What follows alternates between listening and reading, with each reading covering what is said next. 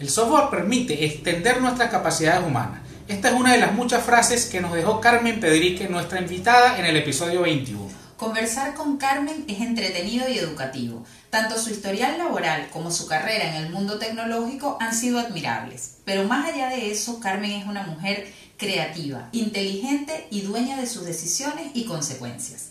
Hablamos de la importancia de la tecnología en nuestras vidas, de delegar en los negocios y del cambio en las reglas del juego para los emprendedores con esta nueva realidad. Nos complace compartir con ustedes esta conversación y esperamos que aprendan tanto como nosotros.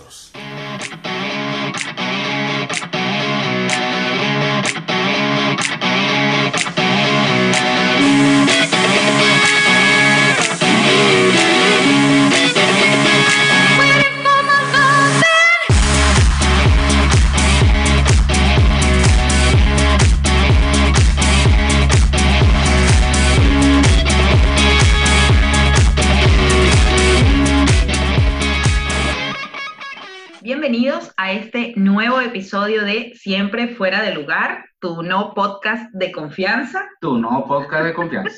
a mí me gusta recalcar siempre esto, ¿no? Porque eh, a veces siento temor de que alguien llegue a este podcast y piense que va a encontrar algo maravilloso, una gente muy famosa y resulta que, bueno, que somos nosotros, que de famosos no tenemos nada. En lo absoluto. ni queremos. Y somos poco confiables. Y somos poco confiables. Bueno, bienvenidos a este nuevo episodio. Mi nombre es Edismar, soy Community Manager, Pinterest Manager. Me dedico a ayudar a negocios, emprendedores, bloggers a hacer crecer su tráfico web usando Pinterest como herramienta de visibilidad. Mi nombre es Daniel y soy informático. Esto, se fijan que nosotros nos complementamos. Yo tengo todo un speech preparado para que la gente me conozca y entonces eh, Daniel es muy breve. Nosotros estamos súper contentos por todo el recibimiento que han tenido nuestros episodios de esta segunda temporada con invitados. Si no los han escuchado, los invitamos a escuchar nuestro episodio 13, 14, en fin, por ahí ya van todos, donde hemos hablado de... Van 15, van 15 episodios. Van 15 episodios para el momento en que estamos haciendo esta grabación.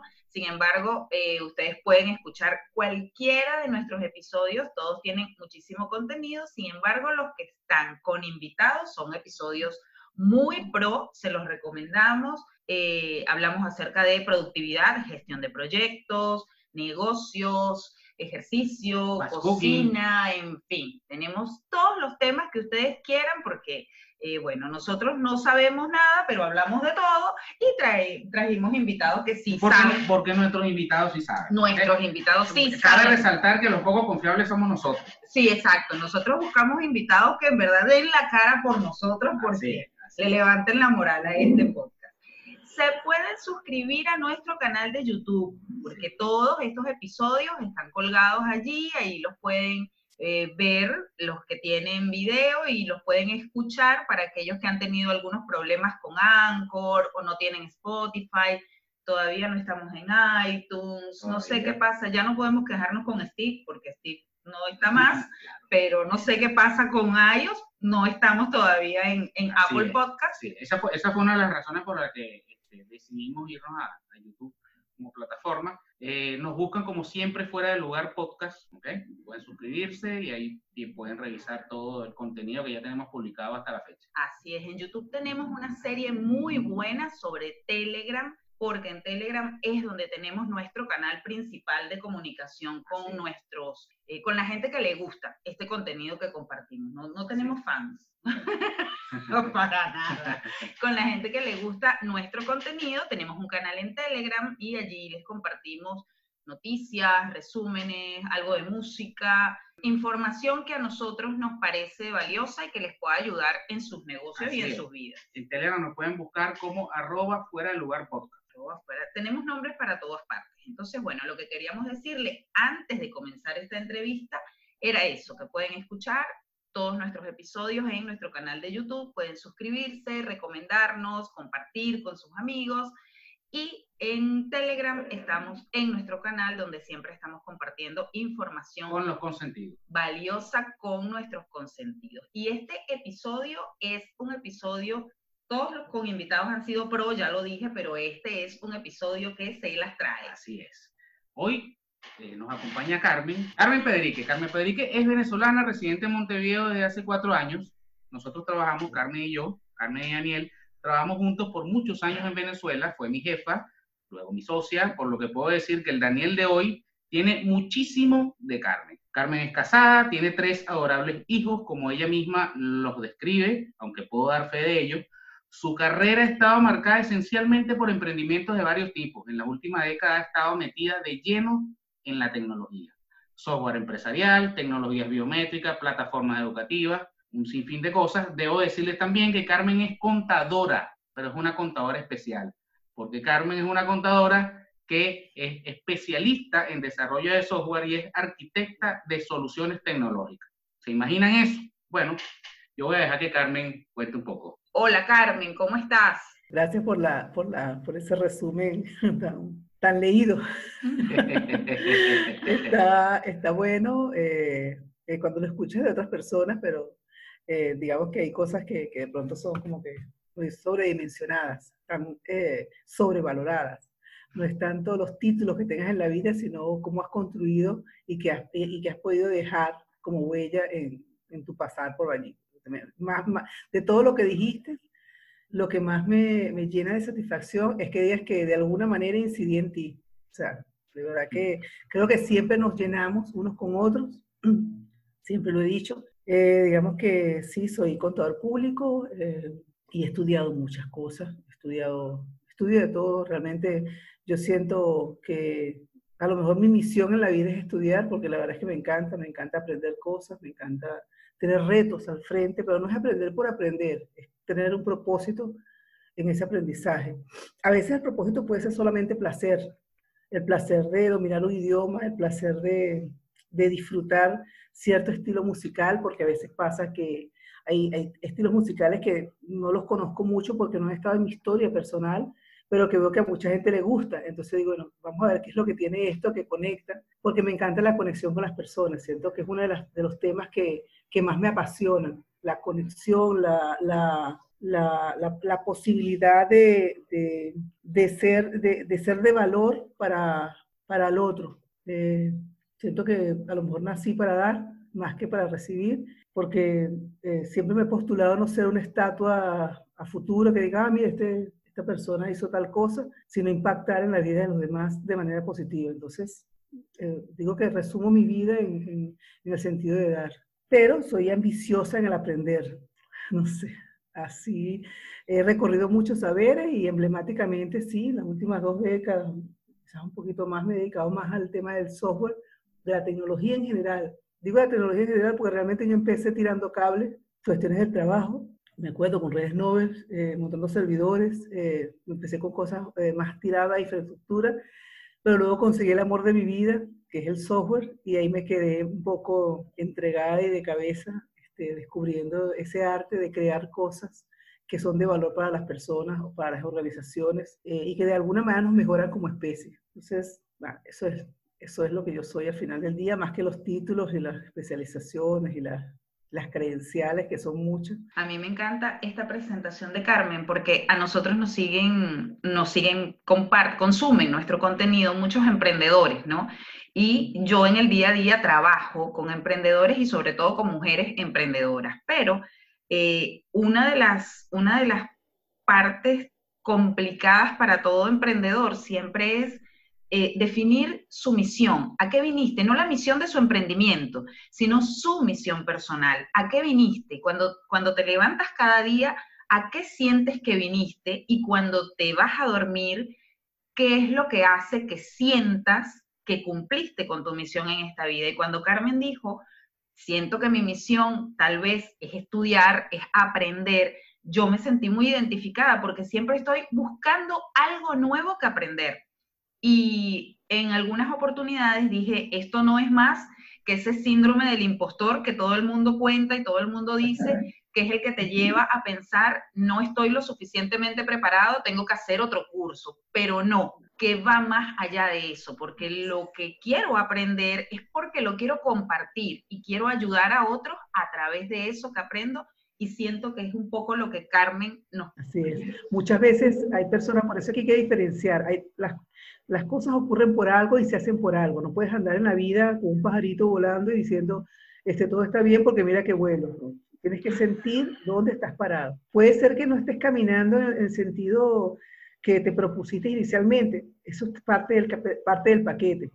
Puede ser que, que, alguien te diga, mira, pero tú dijiste que ibas hacia allá y porque ahora estás hacia acá. Bueno, porque sabes que en el camino, en el camino descubrí otras cosas, otros, otros elementos, me motivaron otras, otras acciones y no, y no significa que perdí el rumbo, significa que me lo conseguí siempre consigo mi rumbo, en la medida en que, como tú acabas de decir perfectamente, cada vez que me acuesto me siento bien conmigo mismo. O sea, uno de los grandes aprendizajes que debemos tener como seres humanos es conocernos. O sea, en la medida que nos conocemos bien a nosotros mismos, somos capaces de trascender, porque ¿a qué vinimos a este mundo? O sea, no quiero caer en temas religiosos, ni, ni, porque de verdad que eso es un, tema que respeto muchísimo y, y, y es algo muy personal, pero yo digo que al final del día, este, ¿de qué se trata vivir? ¿De qué se trata este, y, y, dónde me posiciono con respecto a eso, a ese, ese, de qué se trata? ¿Es un tema de conseguir dinero? ¿Es un tema de conseguir este, una pareja, un, amor? Eh, ¿Es un tema de construir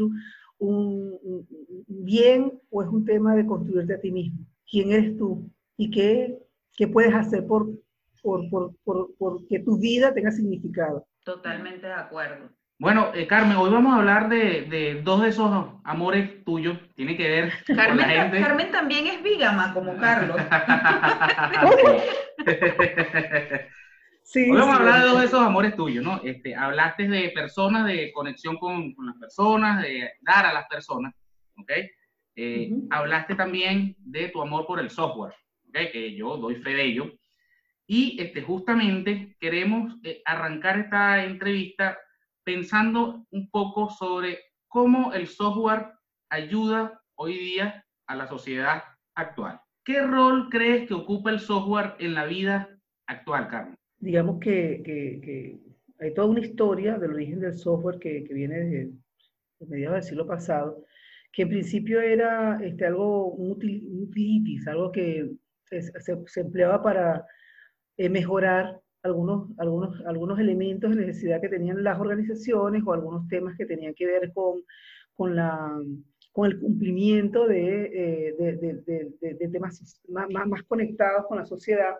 El software arranca para resolver o apoyar temas de cálculo, temas de gestión de organizaciones, temas de... Y de pronto, este, ya en las últimas dos décadas aproximadamente, comenzó como que a tener otro papel, un papel de puedo hacer algo más por ti, más allá de mejorar tu, tu, tu trabajo, tu capacidad de dar eh, cosas, puedo también este, acompañarte en otros aspectos. El software hoy día, y, y, no es un tema de, de, discutir sobre la, sobre la inteligencia artificial y va, eso va de nosotros y todo esto, sino que es un tema de entender que hay un proceso evolutivo del software. El software se hizo de nosotros. Nosotros, en definitiva, si, lo, si nos analizamos muy en profundidad, al final funcionamos con software. O sea, internamente, si nos ponemos a ver, de alguna manera estamos programados de forma tal que las cosas este, se accionan. Bueno, el software de alguna manera se fue fusionando con nosotros y hoy día es una realidad y aunque no estemos conscientes de ello, es una realidad que cuando tomo un celular hay muchas piezas de software aquí adentro es una realidad que cuando estoy frente a un computador y nos estamos pudiendo ver nosotros dos, hay mucha tecnología, hay mucho software que alguien programó para que esto pudiera ocurrir. Cuando eh, vamos a un supermercado y compramos y pagamos y pasamos la tarjeta, ahí hay una cantidad de aplicaciones que están ocurriendo, microservicios eh, que están interconectando entre ellos. Y cada día más cada día más, porque obvio que, que por ejemplo, si eh, eh, todo este tema de la, de, la, de la, pandemia y cómo nos llegó la información y el hecho de que estén desarrollando un virus que lo ataque y que lo haya podido analizar en profundidad con qué, con qué tipo de velocidad se dio esto, es porque hubo software asociado y acompañando todo esto. O sea, el software está allí, querramos o no aceptarlo. Yo siento pasión personal por el software porque siento que es un que permite de alguna manera extender nuestras capacidades humanas. O sea, nos, nos permite crecer en, y, mejorar lo que podemos dejar como huella. Entonces, ¿qué es el software en la vida del, del individuo? Es una, es una extensión de sus capacidades. y, y debemos entender que, que, tardar en adoptarlo o tardar en aceptarlo de una manera este, eh, eh, apropiada es simplemente atrasar nuestra capacidad, nuestros tiempos de eh, mejorar, de, crecer, de conseguir nuestros objetivos, sean cuales sean estos. En lo personal, sé que he cometido errores en la vida precisamente por, y lo digo desde el saber, por supuesto, cuando yo digo esto, obvio que la he puesto en muchas oportunidades de mi vida y, desde, el, y desde, la, desde la, el reconocimiento del error en algunas acciones que he cometido, yo digo, bueno, eh, a veces no nos damos el, el, momento para profundizar en algo y de pronto tomamos posiciones que son simplemente este, eh, simplistas. Debemos ser muy cautelosos, sobre todo en la medida en que avanzamos como profesionales, en entender lo que significa cada, cada evento que está ocurriendo y ver cómo te posiciona. Entonces, ¿qué es el software en nuestras vidas? Bueno, saltando un poco todo lo, lo, lo que sería mi aprehensión personal, el software es una, una, una, creación del ser humano que vino para quedarse y que, y que viene a aportar para que, seamos, que tengamos mejor calidad de vida, para que seamos, este, tengamos la posibilidad de tener más tiempo libre, más tiempo con lo que queremos hacer y, y podamos hacerlo mejor porque tenemos herramientas para hacerlo. Entonces, es una pieza, de, una pieza más de las creaciones nuestras para este, evolucionar como especie. Es un elemento evolutivo que nos ayuda a, a seguir adelante.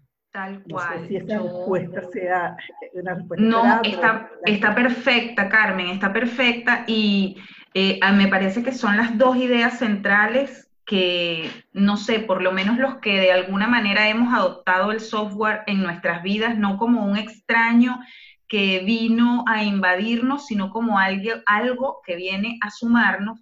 Tú decías que el software es una posibilidad de extender nuestras capacidades y, eh, bueno, yo por mi condición que siempre soy flojita, yo siempre he visto el software como algo que vino a ayudarme a hacer lo que yo no quiero, no puedo, no me da la gana, porque no tengo tiempo, por, tiempo, exacto por las razones que sean, el software vino a decirme, hey, no te preocupes, yo lo hago por ti. Y eso nos lleva a, una, a un punto bien interesante porque eh, todo lo que tiene que ver con software o con automatización en el tema de negocios tiene que ver con delegar. Yo puedo delegar en otra persona, pero también puedo delegar en un software.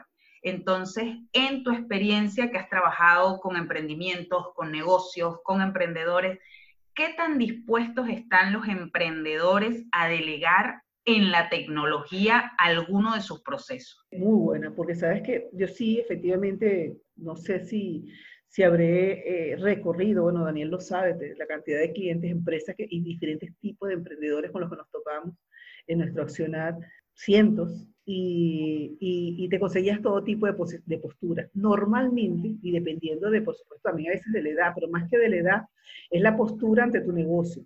Normalmente tú cuando estás, eh, eh, eh, perdón la, la, analogía, pero la verdad es que me parece fácil explicarla de esta manera.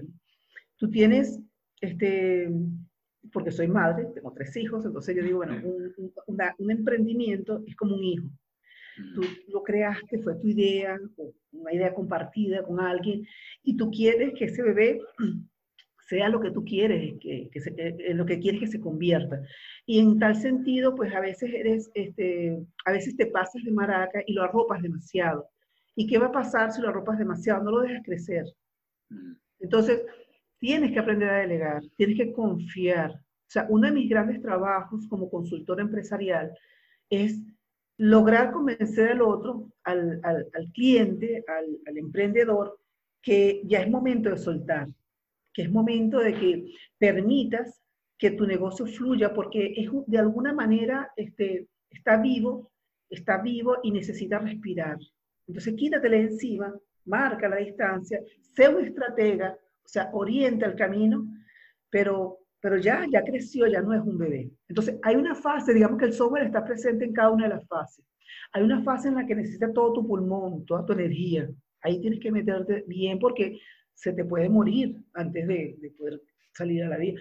Pero una vez tienes que sentir cuando ya tienes que soltarlo para que, para que florezca, para que eh, dispare. Y en tal sentido tienes que aprender a delegar. Tienes que aprender a delegar en personas en las que puedas sentir la confianza, pero además tienes que aprender a delegar en aplicaciones que te inspiren confianza. que tú sientas, ah, esto me está ayudando. Esto me ayuda a poder llegar un poco más allá de, de lo que yo normalmente llegaría si lo hago un tú a tú. Proyecto mi negocio a través de redes sociales, y ahí tú eh, eres la experta. Este, proyecto mi negocio a través de redes de, de, vínculos que, que, que, eh, profesionales, donde de pronto este, depende del tipo de negocio. Pero lo que es cierto es que al, al emprendedor le cuesta soltar en la medida en que no, que tarde en ver que el emprendimiento ya nació, ya camina. O sea, no está en, en gestación y por lo tanto no, no está este, precisando que lo alimentes cada dos horas, no, ya no. O sea, está ya en la postura en la que necesita que lo dejes ser, que lo dejes definirse hacia dónde va a andar. Porque las empresas normalmente tienen un ciclo de vida y, algo que he aprendido de las empresas es que, sí, efectivamente nacen, buenas en todo esto, pero además son capaces de eh, sobrevivir a sus creadores y evolucionar de una manera que sus creadores ni siquiera envisionaron. O sea, a veces pasa que arrancas con una idea y dices, para esto lo proyecto de esta manera y de pronto se fue transformando porque, porque tú mismo fuiste transformándote en el proceso y transformando tu visión o porque te uniste a personas que también te aportaron la visión, porque a veces perdemos de referencia, esto de verdad que quiero recomendárselo de manera bien este, sincera a los emprendedores, de, porque como una emprendedora más, que siempre he sido, no olvidemos la visión del otro. O sea, la visión del otro nos nutre. Por ejemplo, ahí está Dismar y Daniel. Ellos se complementan, se suman. Eh, y de alguna manera, eh, algo que Daniel no está viendo, Edismar lo ve y lo, lo aporta y van hacia adelante. Y entonces son diferentes, sí, yo soy informático y, eh, y Edismar pues da todo un discurso de todo lo que es capaz de dar. son diferentes, sí, pero la diferencia está la riqueza. Aprende a recibir, y aprende a recibir de, las personas que estás contratando, porque no es nada más dirigir, dirigir no es mandar así, ah, haz esto, aquello, no cámbiate eso, o sea, sácate, eso, es, eso pertenece a, a, a metodologías, a, digamos, a usos que, que ya no, no, están para los, para los negocios actuales. Hoy día tienes que tener eh, personas con inteligencia que le aporten valor a tu negocio. Mm. Y sobre todo en estas e, e, épocas de pandemia y todo esto, si no tienes personas que te aporten valor a tu negocio, si no tienes personas que, que entiendan el momento que se está viviendo y que pongan espíritu y ganas a esto, este, no vale la pena que las tengas. O a lo mejor es que las tienes y tú las estás jugando mal, porque muchas veces también exiges, pides al otro lo que tú quieres desde el punto de vista de, este, de lo que tú darías. A veces tienes que detenerte y decir, que yo contra esta persona, porque esta persona entendí que podía dar tal cosa, porque le estoy pidiendo otra cosa. Es una mata de pera, una mata de manzana, porque le estoy pidiendo otra cosa. No le puedo pedir a, a que me dé manzana, no, eso no puedo hacer. Entonces, enfócate en ver qué es lo mejor que puedes obtener de las personas que tienes en tu negocio, que te acompañan en tu negocio, y eso en general en la vida. Mm. Y, y, y, trata de ver, y cuando hablo de obtener también está como que mal dicho, pero lo que quiere decir es que, eh, eh, ¿qué puedes esperar de esas personas para que no te, no te flageles con, con mensajes que no suman al crecimiento de él? Entonces, aprende a delegar y delega las cosas que realmente eh, te puedan asumir, porque de pronto dice, no, yo delegué, mira, las dejé que decidieran una inversión y la raro, pero ¿a quién? Esa persona está en las, en las, condiciones, las capacidades para hacer eso desde el punto de vista del conocimiento del negocio, desde el punto de vista de la confianza de que si tomaba una decisión no le iban a votar si se equivocaba. O sea, ¿cómo está esa relación? ¿Cómo está ese ambiente laboral? Hay varios elementos que tienes que considerar a la hora de concluir. Este, no puedo delegar porque nadie, nadie sirve. Porque eso es lo que normalmente, y lo, digo desde la experiencia, porque obvio, yo tuve personal a mi cargo, y llegó un momento en el que yo decía, no, que va, esto lo tengo que hacer yo, esto lo tengo que hacer yo esto lo tengo que hacer yo. Cuando hay mucho, esto lo tengo que hacer yo, es porque algo no estás haciendo bien. Exactamente. Porque, algo, algo, eh, eh, eh, algo tiene, que, tiene que pasar en cuanto a tu comunicación con el otro, que no estás logrando confiar en que los demás lo hagan porque estás en la, postura soberbia de que todo lo sabes hacer tú. Mm, y, y, la verdad es que yo me acuerdo una vez que yo, hay una persona que después que se fue de la empresa, y si la recuerdas, es una gran amiga, es una gran amiga, pero ella trabajó conmigo un tiempo, y después que se fue, se fue un poco obstinada, era la época en la que yo era más sobreexigente de lo que soy hoy. Era un poco sobreexigente. Y ella después que se fue, este, me acuerdo que dijo una expresión y me dijo, tú, tú necesitas a tu lado personas que solamente hagan lo que tú digas. Cuando me dijo eso, me dejó, me tiró para la pared, me enseñó muchísimo, se fue lamentablemente, se fue, es una excelente amiga, la adoro, este, y, y, ese día la, la, quise más, porque me enseñó algo, me enseñó que yo no estaba mirando eh, adecuadamente las diferencias, las diferencias de enfoque, de, me enseñó y crecí gracias a, ese, eh, gracias a esa enseñanza. Y, y, y, eso es parte de la riqueza del conectarte con el otro ok, tardé en darme cuenta, ella se frustró un poco y se fue, pero al final del día la quise tanto al punto de que siempre estoy en contacto con ella. Casi siempre, la semana pasada hablamos, porque la respeté, la respeté, valoré el hecho de que se, fuera capaz de decir, lástima que me lo dijo después que se fue, ¿no? Pero estaría bueno hecho que me dio miedo, a lo mejor que la bota. Pero bueno, el punto es, el punto es que a veces debemos ser capaces de escuchar la crítica. La crítica en la medida en que la crítica esté orientada hacia el crecimiento, hacia el, hacia el mejorar. Tal cual.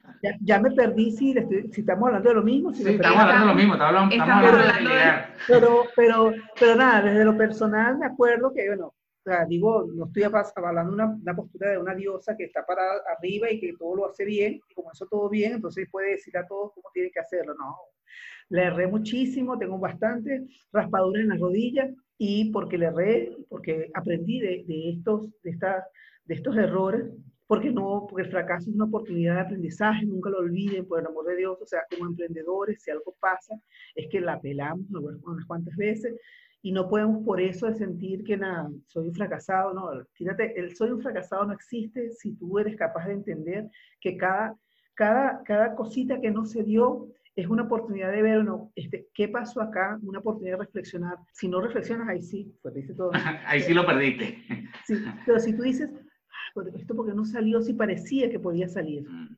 ¿En qué, qué, qué, pasó aquí? Ah, bueno, pasó que no le dediqué realmente el tiempo que le iba a dedicar, dejé pasar oportunidades, porque también a veces las oportunidades pasan, pero este, nosotros no las pasan por un lado y no las vimos, y no las procesamos a tiempo, o este, no, mira, surgieron factores que definitivamente no estaban en el cálculo, por ejemplo, esta pandemia, o sea, ¿quién iba a calcular una pandemia de esta característica en nuestra era? Este, Difícilmente calculable. Y, y, eso no quiere decir que tú digas, ah, bueno, ya fracasé, ya no puedo emprender más nunca, este, definitivamente no, no sirvo para esto, soy un fracasado ya listo, me suicido, ahí tu ventanal me tiro. No, se trata de que tú tienes que revisarte y decir, Ok, cuando yo empecé esto, lo empecé con una emoción, con, con unas ganas, con una convicción. ¿Qué pasó en el camino? ¿Cuándo, cuando dejé de, de, estar así? ¿Cuándo dejé de lograrlo? A lo mejor me fui, excesiva, fui obsesivo y dije, no, yo quiero ir del punto A al punto B. El punto A al punto B, la ruta más corta es esta. Y a lo mejor no me permití entender que el punto B había un B', había otro que estaba un poquito más acá y que era realmente el que podías construir con la realidad que te circundaba. Eso nos pasa mucho. Y eso es parte de lo que nos pasa en esta pandemia, que muchas, muchas, muchos emprendedores este, están eh, obsesionados en que no, ya va, espérate, mi negocio, yo lo voy a seguir adelante porque eso está bien, pero revisa las realidades. Hay variables que te impactan y está dispuesto a transformarlo. Hay una expresión, mira, yo leí en estos días, bueno, no sé si fue en estos días o hace años, ya, a veces se me pierde cuántos años han pasado cuando leo cosas, pero igual lo que leí, que me gustó mucho, eh, que hablan de, ojo, eh, eh, siempre he creído en el tema de la resiliencia y, siempre he creído muchísimo en eso y digo, hay que ser resiliente, todo, todo muy bien.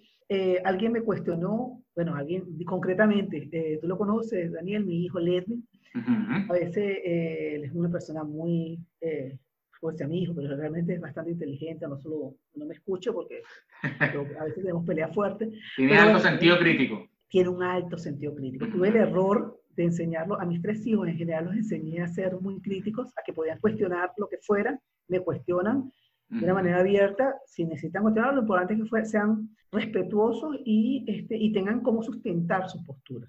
O sea, no es cuestionar por cuestionar, no es cuestionar porque ah, había esto. Y él, una vez que yo decía, le decía, estábamos en una sobremesa, pues nosotros normalmente normalmente, por, casi por imposición mía, pero ya creo que es una costumbre, los domingos tratamos, o en el fin de semana tratamos siempre hacer una, una, una comida en conjuntos en la mesa y tenemos temas de sobremesa. Siempre hay temas de sobre, sobremesa donde nos quedamos y hablamos a veces por media hora, por una hora o a veces por 15 minutos, 10 minutos, pero lo cierto es que hacemos temas de sobremesa. Y uno de esos temas, yo hablé, bueno, sobre, a veces alguno trae un poema y vamos a leer un poema, a veces alguien le trae un libro o un artículo y vamos a leer sobre eso y a hablar sobre eso. Yo me puse a hablar de resiliencia y entonces, me acuerdo que me lo cuestionó, ah, para mí siempre estuvo bien el concepto, y él me lo cuestionó y me dijo, mira, este, es algo ingeniería, o sea, que usted va eh, un puente tiene la capacidad resiliente, sí, viene del mundo de la ingeniería porque es capaz de regresar a su punto original y por ende es resiliente porque pese a todo lo, lo, que le venga encima, de alguna manera vuelve y todo está bien. Y, y, y, un cuestionamiento bastante interesante y nos pusimos a leer bastante sobre eso y me acordé de, de, de, de, esa, de eso que alguna vez leí que tenía que ver con la resiliencia generativa. Y en este momento creo que sumamente tiene mucho valor. ¿no? La resiliencia generativa tiene que ver con que tú debes entender que no es que tú vas a volver al mismo punto. Eso. de la cabeza. Tú vas a metamorfosear, o sea, tú vas a cambiar tu estado, tú proyectaste un camino, pero tienes que trabajar con esta realidad y vas a transformar, vas a adaptarte, pero no te vas a adaptar para sobrevivir, no.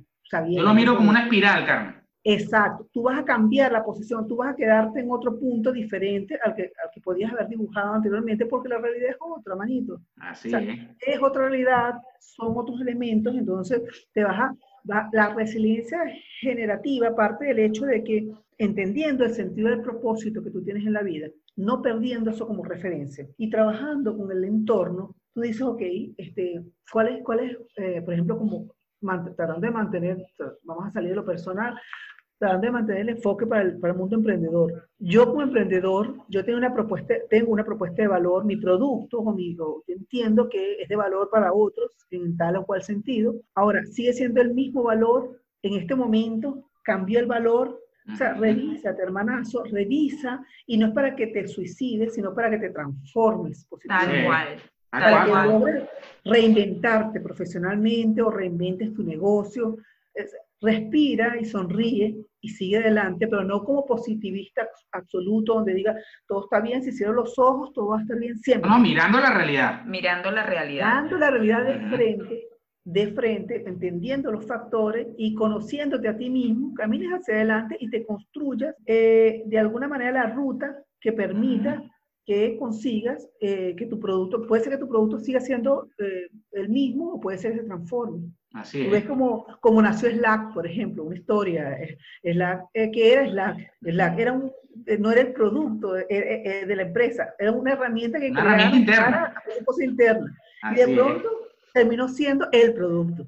Así Entonces, y hay tantos casos como estos, pero tantos casos como estos. Y Entonces, que los podemos y que los, perdón que te interrumpa, que, que los podemos ver eh, a todo nivel, porque inclusive los emprendedores que vendemos servicios, yo particularmente vendo servicios, y cuando todo esto llegó, eh, dije, bueno, ahora esas personas que contrataban mis servicios van a tener tiempo de hacer lo que yo hacía, eso significa que dejé de ser necesaria. Mm. Y si yo no me planteaba la realidad de mi propio emprendimiento así, yo hubiese seguido tocando puertas, mandando propuestas, dando vueltas en el mismo sitio donde me iban a decir, no, ya no te necesito porque eso lo puedo hacer yo. Entonces dije, ¿qué pasa? ¿Cuál es esta nueva realidad? Todo el mundo está yéndose hacia la web. Perfecto, yo tengo un servicio que te puede ayudar a que tu web sea más visible. Entonces, el punto eso, eso me permitió dar un giro, pero eso no fue que yo me levanté iluminada y dije, ay, esto lo tengo que hacer así. No, yo, yo tengo un compañero de equipo que me dijo, ok, vamos a plantear este negocio desde otra perspectiva, desde otra realidad, porque a veces nosotros, como tú muy bien lo dices, nos apasionamos con, con este hijo que estamos pariendo y no queremos que se vaya de la casa, pero eh, capaz con el hijo en la casa nos morimos los dos. Entonces, la idea es que ese hijo pueda crecer y me pueda ayudar. Así es, así es. Así por ejemplo. Está bueno, está bueno, está perfecto. Y, ninguno de los dos sale a la calle y nos morimos los dos. Así es. Está buena, está buena. Sí, sí, es que es así. Tenemos que revisar dentro de nuestras, dentro de nuestros, eh, nuestras capacidades qué es lo que realmente tiene sentido en este momento histórico. Mm. Y, y, deja las pasiones, no, pero es que lo que yo quería no importa, o sea, eso está bueno, escríbelo para la historia, déjalo por ahí anotado, pero enfócate en la realidad, manito, porque si no te va, te va a comer el tigre. O sea, la realidad es que los negocios se están transformando, hay, una, hay un aceleramiento en la transformación digital de las organizaciones y la organización que no lo entienda este, realmente va, va, va, va a sufrir o va a padecer o lo está haciendo este, la, el costo de no reaccionar a tiempo. El costo de no reaccionar a tiempo. Como profesionales debemos entender cuál es nuestro rol en todo esto. Cuando arranca la pandemia, yo recuerdo que me reuní con mi equipo familiar, pues somos un equipo, y les dije, bueno, que aquí pueden pasar varios escenarios. Puede pasar que yo quede despedida, puede pasar que tú seas despedido, o sea, puede pasar que tú, o, sea, empezamos a analizar los diferentes escenarios que teníamos. Eh, bien, Aquí puede pasar, aquí somos, somos inmigrantes, tenemos que pagar una renta todos los meses, hay que pagar unos costos, cuáles son nuestros costos mínimos, cómo, vamos cómo estamos para resistir esto, cuánto tiempo podría durar esto, porque también el tema de la incertidumbre es un elemento con el que no nos gusta vivir los seres humanos. O sea, el cerebro no está preparado para la incertidumbre. Y como no está preparado para la incertidumbre, le molesta a muerte que algo no ande bien, que algo no esté dentro de la planificado. Y eso es parte de lo que tenemos que aprender a hacer. Nosotros, gracias, digo gracias a Dios, digo gracias a Dios nada, este, el hecho de ser inmigrantes, de alguna manera nos tenía preparados para esto. O sea, a veces me dicen, Carmen, ¿cómo está pasando? Yo, mira, es más, de lo que ya ha estado pasando. Yo mismo digo eso, así es. en esto, y la verdad es que una pandemia no fue, y, y en la familia, tenemos un grupo de familia que, hay una tía mía que siempre dice, estamos en Victoria, todos los días escriben si hay una persona que caía o estamos en Victoria por acá, desde los diferentes países donde estamos regados, este, nos comunicamos y, y, y siempre con actitudes de, bueno, no sé, estoy en cuarentena, pero no sé si me voy a morir esta vez, pero siempre una actitud de hay que echar para adelante. De para adelante, así es. Adelante y punto. Entonces, ese cuento de, de la, de la, del cómo el cómo nos presentamos ante la incertidumbre, o sea, cómo entendemos y aprendemos a convivir con la incertidumbre. O sea, si algo lo hemos hecho nosotros, pues para nosotros de pronto es mucho más natural, ¿no? No sé si es natural, pero bueno, es lo que hay. De alguna manera dijimos, bueno, nada, hay que enfrentarnos a esto en algún momento de nuestras vidas. Yo tardé unos años en Venezuela en dar el paso, porque, bueno, tú lo sabes, Daniel, y más lo será por ti. Este, yo era una empresaria exitosa, tenía empresas, tenía camionetas, tenía casas, oficinas, mucha inversión en muchas cosas, una gran cantidad de clientes. Yo lo único que tenía que hacer era quedarme tranquila y seguir produciendo dinero. Era capaz de producir dinero. Cuando empezó este tema de que ah, hice Venezuela, hay que desarrollar el negocio fuera de Venezuela, yo empecé como que a viajar y así, bueno, déjame ver dónde lo desarrollo. Y el negocio y el negocio, hasta que entendí, el tema no es el negocio. Un día me senté con mi esposo, mi adorado compañero de vida, hace 30, 35 años cumplimos, ahora es julio, de, de, que, de que decidí medio probar relación con él. Y medio probar, Carmen es muy cómica. Y, y, él, y, él, y recuerdo que, que, que, en el debate, en las idas y vueltas, porque obviamente somos muy diferentes, seguramente con muchas parejas, pero somos muy diferentes, pero pues, 35 años no son cualquier cosa. Recuerdo que nos detuvimos un momento y me dijo, este, bueno, hay que hacerlo, listo, nada, hay que hacerlo, ¿cómo, cómo lo vamos a hacer? Tal que podamos mantenernos con vida. Eh, somos un grupo, de, un grupo familiar, ¿cómo lo hacemos? Y me costó mucho, eh, sí, dije, sí, bueno, sí, desde el punto de vista de la razón, la cabeza, decía, sí, claro, vamos a hacerlo. Y yo llegaba a mi oficina y llegaba a mi, y veía mis cosas y decía, todo esto que me ha costado tantos años, mi casa, con tantas habitaciones, con tanto que la construí, tantas cosas que le hice, ¿y cómo la voy a dejar? No, no la quiero dejar. O sea, en mí, mi, mi cabeza decía una cosa, mi corazón decía otra, hasta que en un momento que se alinearon, y cuando se alinearon, este, empezamos como que a decantar y decir, bueno, ¿qué es lo que realmente nos mueve? Ah, bueno, este, se trata de la existencia, de la calidad de vida, se trata de esto. ¿Sabes cuánta importancia tiene las camionetas, de las cosas? O sea, ¿qué, cuánto, ¿cuánta importancia tiene las oficinas, la, silla confortable, la, la habitación grandota? ninguna lo que importa es cómo te sientes tú con respecto a, lo que estás construyendo, a ti mismo, a la oportunidad que estás viviendo los tuyos, a la forma en que realmente estás pudiendo ayudar. Por lo menos a mí, que desde mi postura de que siempre fui la persona, una persona dada a la ayuda. Y, y llegó un momento en el que la, la, decisión que tomamos fue, deja de buscar el, la forma perfecta de hacer esto, no existe la forma perfecta porque esto no está bien, esto es simplemente lo que hay, No hay una manera perfecta de hacerlo, hay formas de hacerlo y, y hay que priorizar. Y llega un punto en el que nosotros, y hay parejas que lo deciden de forma diferente, pero cada quien con sus realidades, nosotros decidimos que la prioridad era que, los, que nuestros tres hijos tuvieran la oportunidad de tener eh, oportunidades. Así de simple. Como necesitábamos que tuvieran oportunidades, entonces yo tenía que quitarme de encima mi aprensión, mi conexión, mi abrazar, mi abrazar mi casa, abrazar mi esposa y decir, bueno, sabes que eso ya cumplió su función en mi vida ya yo la disfruté, ella cumplió su función, su función ya me la dio, chao, para acá, la última semana antes de venirme para acá, por la última semana, el último, dos, dos semanas antes de venirme para acá, por Uruguay, una de las cosas que hicimos fue, bueno, vamos a dar un paseo por Venezuela con la camioneta azul, le compré cuatro, le compré cauchos nuevos, no sé para qué, o sea, pero era algo así como que dije, bueno, me voy a hacer una despedida de mi país, cauchos nuevos, vámonos, y hicimos un recorrido, nos fuimos a media, papá, recorrimos, gasté muchísimo dinero, ya listo, para, entregué a una persona que se iba a quedar con la camioneta, que está bella, sedona, ocho, nueve puestos, asientos de cuero, aire acondicionado por puestos, o sea, una cosa, bueno, tú la conociste, Daniel. Claro.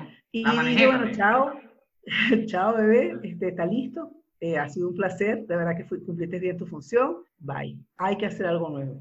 Y ese algo nuevo significó transformarme en de ser empresaria, emprendedora, con un control de mi horario, a ser empleada.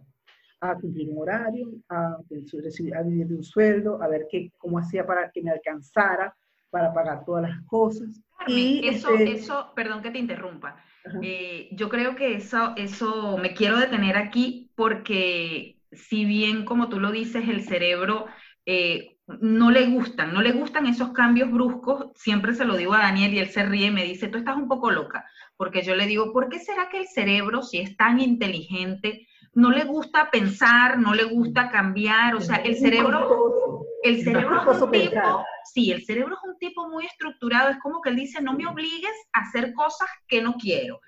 Entonces, cuando, cuando llega en ti todo ese proceso que ya no era una opción, sino que ya era una decisión tomada, de dejar atrás esa Carmen empresaria, esa Carmen emprendedora y la oportunidad que se presenta es ser la Carmen empleada. ¿Cómo lo manejó ese cerebro y ese corazón de Carmen? Porque hay un ego en medio de todo eso y el ego se resiente. Está buenísimo, está buenísimo la pregunta porque la verdad es que primero, eh, como te digo, me tomó unos añitos tomar la decisión. Este, o sea, tomar la decisión no, realmente no la tomé yo sola, fue una decisión familiar. Eh, debo reconocer que que algo, algo hecho yo es que, este, eh, para no cargar sola con la responsabilidad, no Normalmente nos, juntamos, nos juntamos y vamos a ver qué hacemos con esto, vamos a discutirlo, vamos a construir una decisión y una vez que está decidido, ya para adelante, con eso, ¿no? Pero, pero en principio es construirla de manera colectiva. Una vez que tomamos esa decisión como núcleo familiar,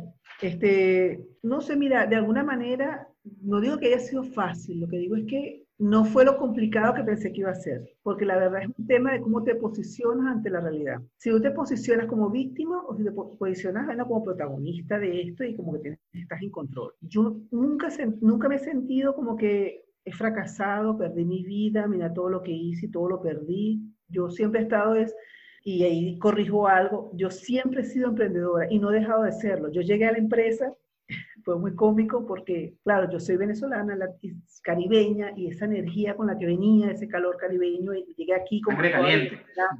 a hacer tantas cosas, y llegó un momento que me decían, ya vas a Carmen, aquí las cosas son pausa, este, llegó una corporación que tiene sus métodos, sus maneras, y yo venía, bueno, con todo mi, mis ganas de, de, proyectar. Y empezaron como que a meterme de alguna manera un frenazo, este, hay procedimientos, está el protocolo, el protocolo no, de alguna manera me empezaron a establecer esto, esto aquí se lleva más tiempo, yo estaba acostumbrada a que yo empezaba una negociación, la terminaba pues de una manera bastante rápida, tenía mis estilos, mis estilos, y hay estilos gerenciales, y esos estilos gerenciales tienen que ver con la organización, con la cultura organizacional, y tienes que entonces llegar y, y saber que estás llegando a un lugar donde hay una cultura y, no puedes venir a imponer la tuya. Entonces, fue muy cómico porque no dejé de ser emprendedora al punto de que está bien, yo acepté, está bien, es diferente, tengo que ir a otra velocidad, a veces un poco frustrante, pero algo, algo simbólico es que el primer año, cuando cerramos el año, el jefe directo mío eh, dice en su, en su pues, hay una, un día en el año, en noviembre, final de noviembre, que cada gerencia presenta sus resultados a todo el, el, grupo, a toda la empresa. Y me, me, pareció, me pareció muy curioso el hecho de que él dice que, bueno, que eh, dentro de su reporte, él dice, llegó Tornado Pedrique. Porque claro, ¿cómo empezó el año? Él quiso, bueno, como reflejar cómo empezó el año y cosas que ocurrieron que fueron terribles y de alguna manera Tornado que transformó, movió, quitó, papá, y aquí está, todo bien. O sea, que de alguna manera hice una movilización interna, de alguna manera emprendí desde la interna, y aunque no me di cuenta que sí estaba, este, sí estaba siendo escuchada, porque yo hacía lo mejor que podía, me movía para acá, me movía para allá, mira, pero esto no está bien, mira, esta, de pronto iba contra la, con la presidenta o iba con el gerente general, o sea, pasaba por todos lados porque sentía que había cosas que se podían mejorar. Claro, en el camino fui como que apaciguándome un poco. Pero ese, ese reconocimiento que después no fui muy justa con él porque él se lo reclamé, le dije, ¿cómo me vas a decir tornado? Un tornado destruye. Y me dice, no, Carmen, es un reconocimiento. O sea, y fuiste tan, tan, fue tanto lo que nos moviste a la interna que de alguna manera nos empezamos como a ver en forma diferente y, y ayudaste a transformar. Eso me llenó de mucho orgullo porque fue de alguna manera una modalidad de emprendimiento. Y emprendí desde la interna, porque muchas veces estamos en una corporación y decimos, bueno, nada, estas son las reglas, hay que seguirlas, ese va a ser estoy trabajando en una corporación, que puedes esperar tú? Tengo que adaptarme. Y desde el punto de vista profesional, tú tienes que sentirte bien, sentirte bien donde sea que estés. Yo siempre he trabajado y la verdad es que lo que hice fue que ahora no soy la que firmo los cheques, pero al final del día este, siempre he trabajado. Trabajo, trabajo, trabajo. Y trato de que, los, de, que, de que los números den. Ahora no tengo la responsabilidad, como le digo a, decía también en algún momento con más confianza con mi jefe, le decía, bueno, lo bueno, lo bueno para mí ahora es que no tengo que tomar yo la decisión. Yo te presento a ti las opciones y no tengo el costo de si tomaste la mala decisión ejecutar. Es una parte más fácil, esto es fácil. Qué bueno es solamente ejecutar. Entonces, no, yo pienso que como la tomé, la tomé con, con, con el sentido de realidad que tenía que tomarlo. Es lo que hay, pero no es lo que hay para sentirme mal y sentir, bueno, es lo que hay, tiro los hombros para el piso, es lo que hay, no.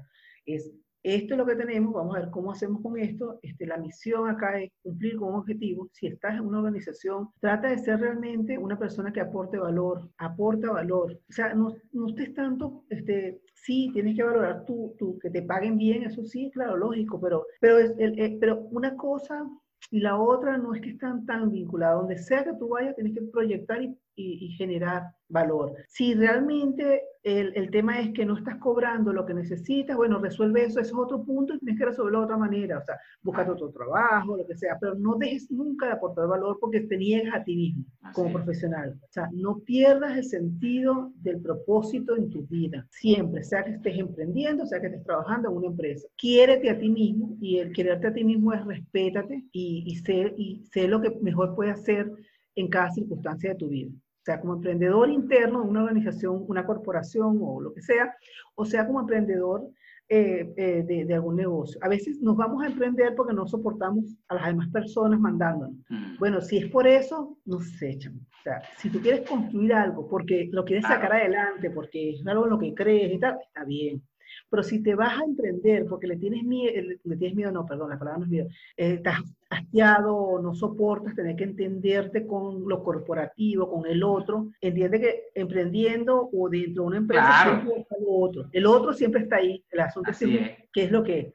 Entonces, por eso es importante conocerte a ti mismo y posicionarte. Entonces, para mí, ¿cómo ha sido eso? Bueno, la verdad es que creí que iba a ser tremendamente peor y en serio que más allá del hecho de que, bueno, de que hay que gestionar mejor el tema de los recursos, porque obvio, este, son más limitados. Ah, otro contexto.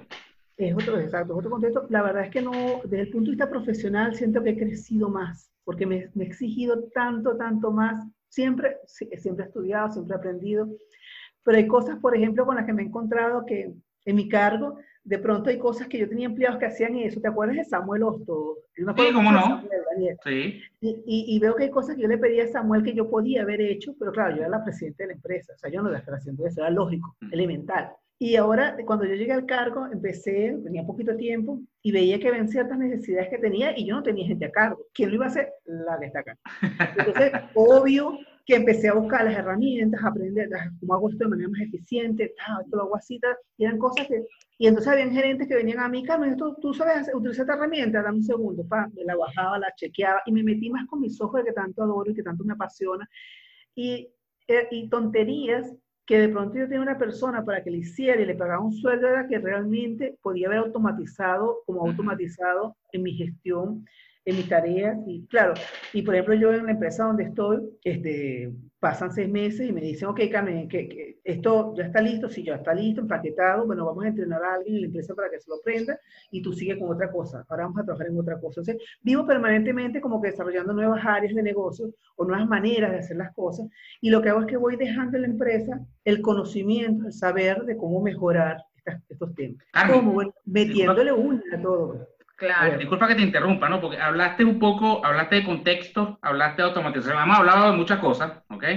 este, muy interesantes en general para el mundo emprendedor, pero hay, hay algunas preguntas que voy, voy, a retroceder un poco aprovechando que acabas de hablar de contexto, acabas de hablar de automatización y voy a volver un poco al punto anterior, ¿ok? Bien.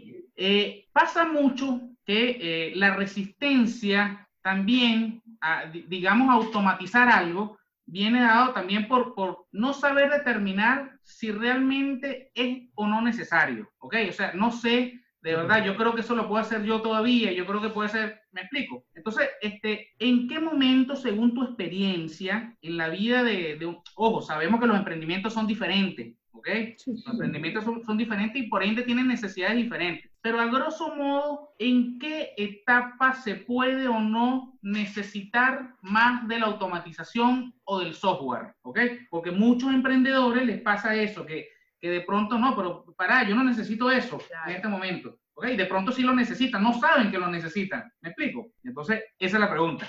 Bien, fíjate, ahí eh, eso es, esa, esa, pregunta está buena porque eh, sí, es un tema que a veces cuesta como que darse cuenta cuándo es momento de empezar a soltar algo para empezar a tomar otra cosa. A veces es un tema que tú tienes que ver, este, el negocio, eh, lo que decía ahorita de automatizar cosas, o sea, yo automatizo, yo defino una metodología de trabajo para que esto se logre. Y esa metodología la tengo que ejecutar con un nivel de energía y un nivel de dedicación para que se logre eh, de manera eh, efectivamente productiva al negocio, si me siento muy cómoda haciéndola, ya es hora de automatizarlo.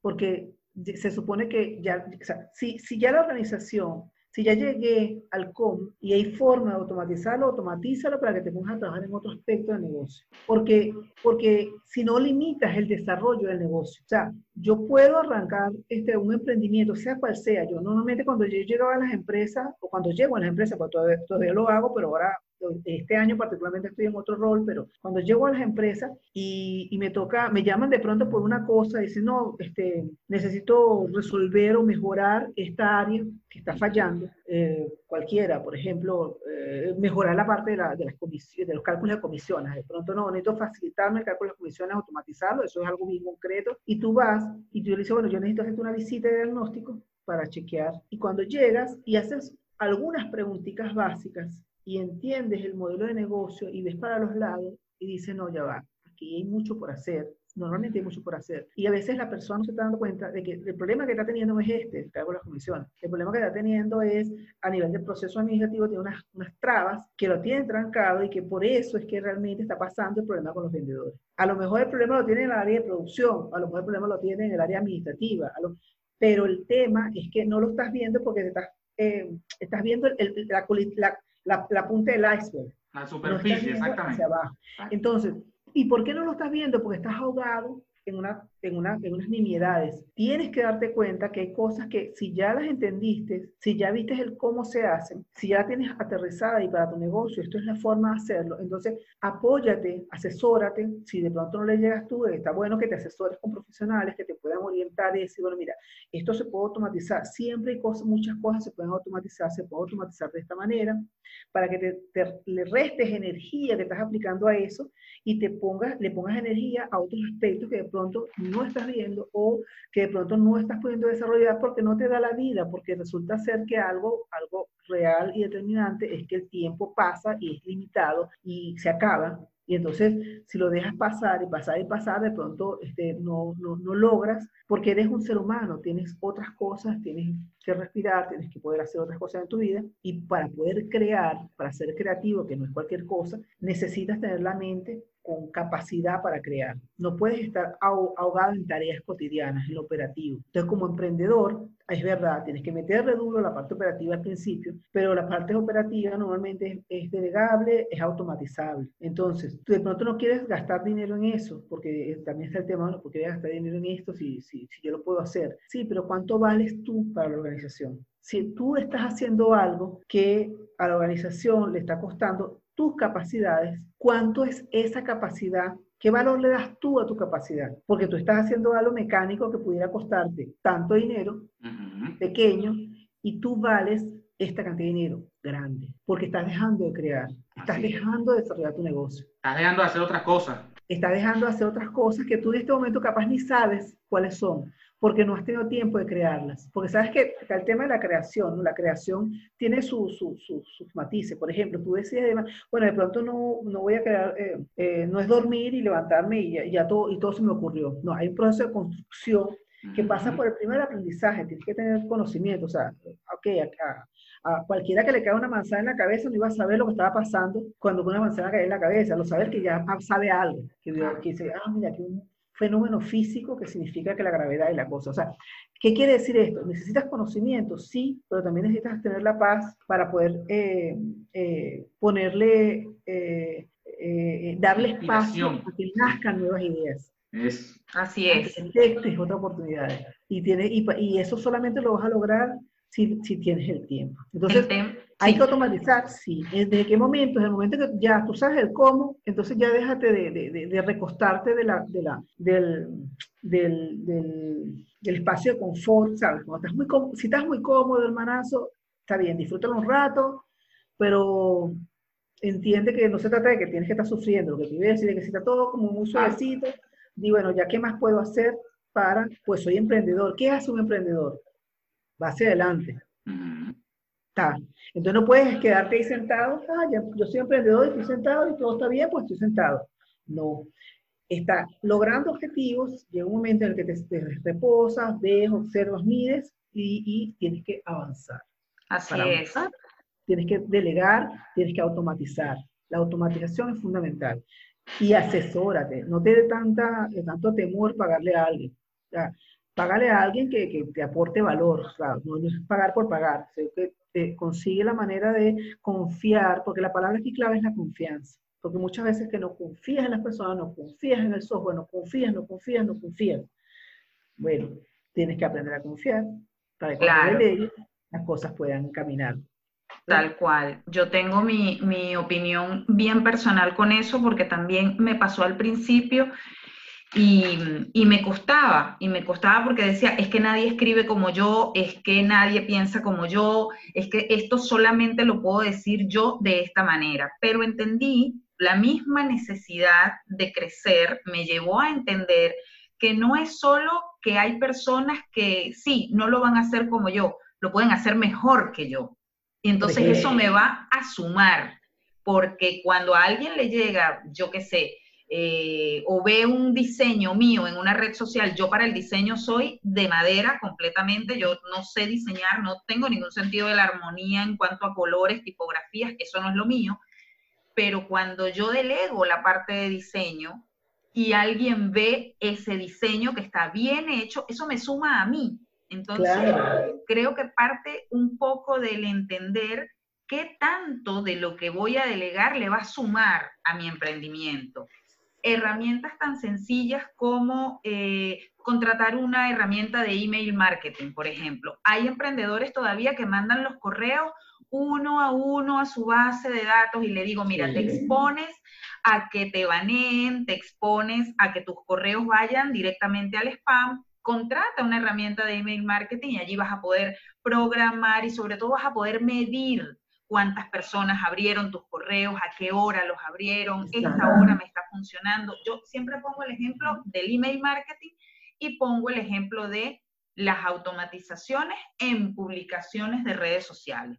Si puedes automatizarlo, si las redes sociales te dan la oportunidad de que programes todo, prográmalo, dedícale un bloque a programar todo eso y ya después te desentendiste, ya no lo viste más, te queda el espacio para hacer otra cosa, que como Carmen decía, la creación tiene todas sus aristas, ¿no? Yo, yo tuve un profesor en un, en un entrenamiento que hice que dijo, eh, ese bloqueo del escritor, eso es pura paja, porque tú nunca ves a un albañil con bloqueo del albañil, no ves a un herrero con bloqueo de eso, no lo inventamos nosotros los escritores para decir que tenemos flojera de escribir.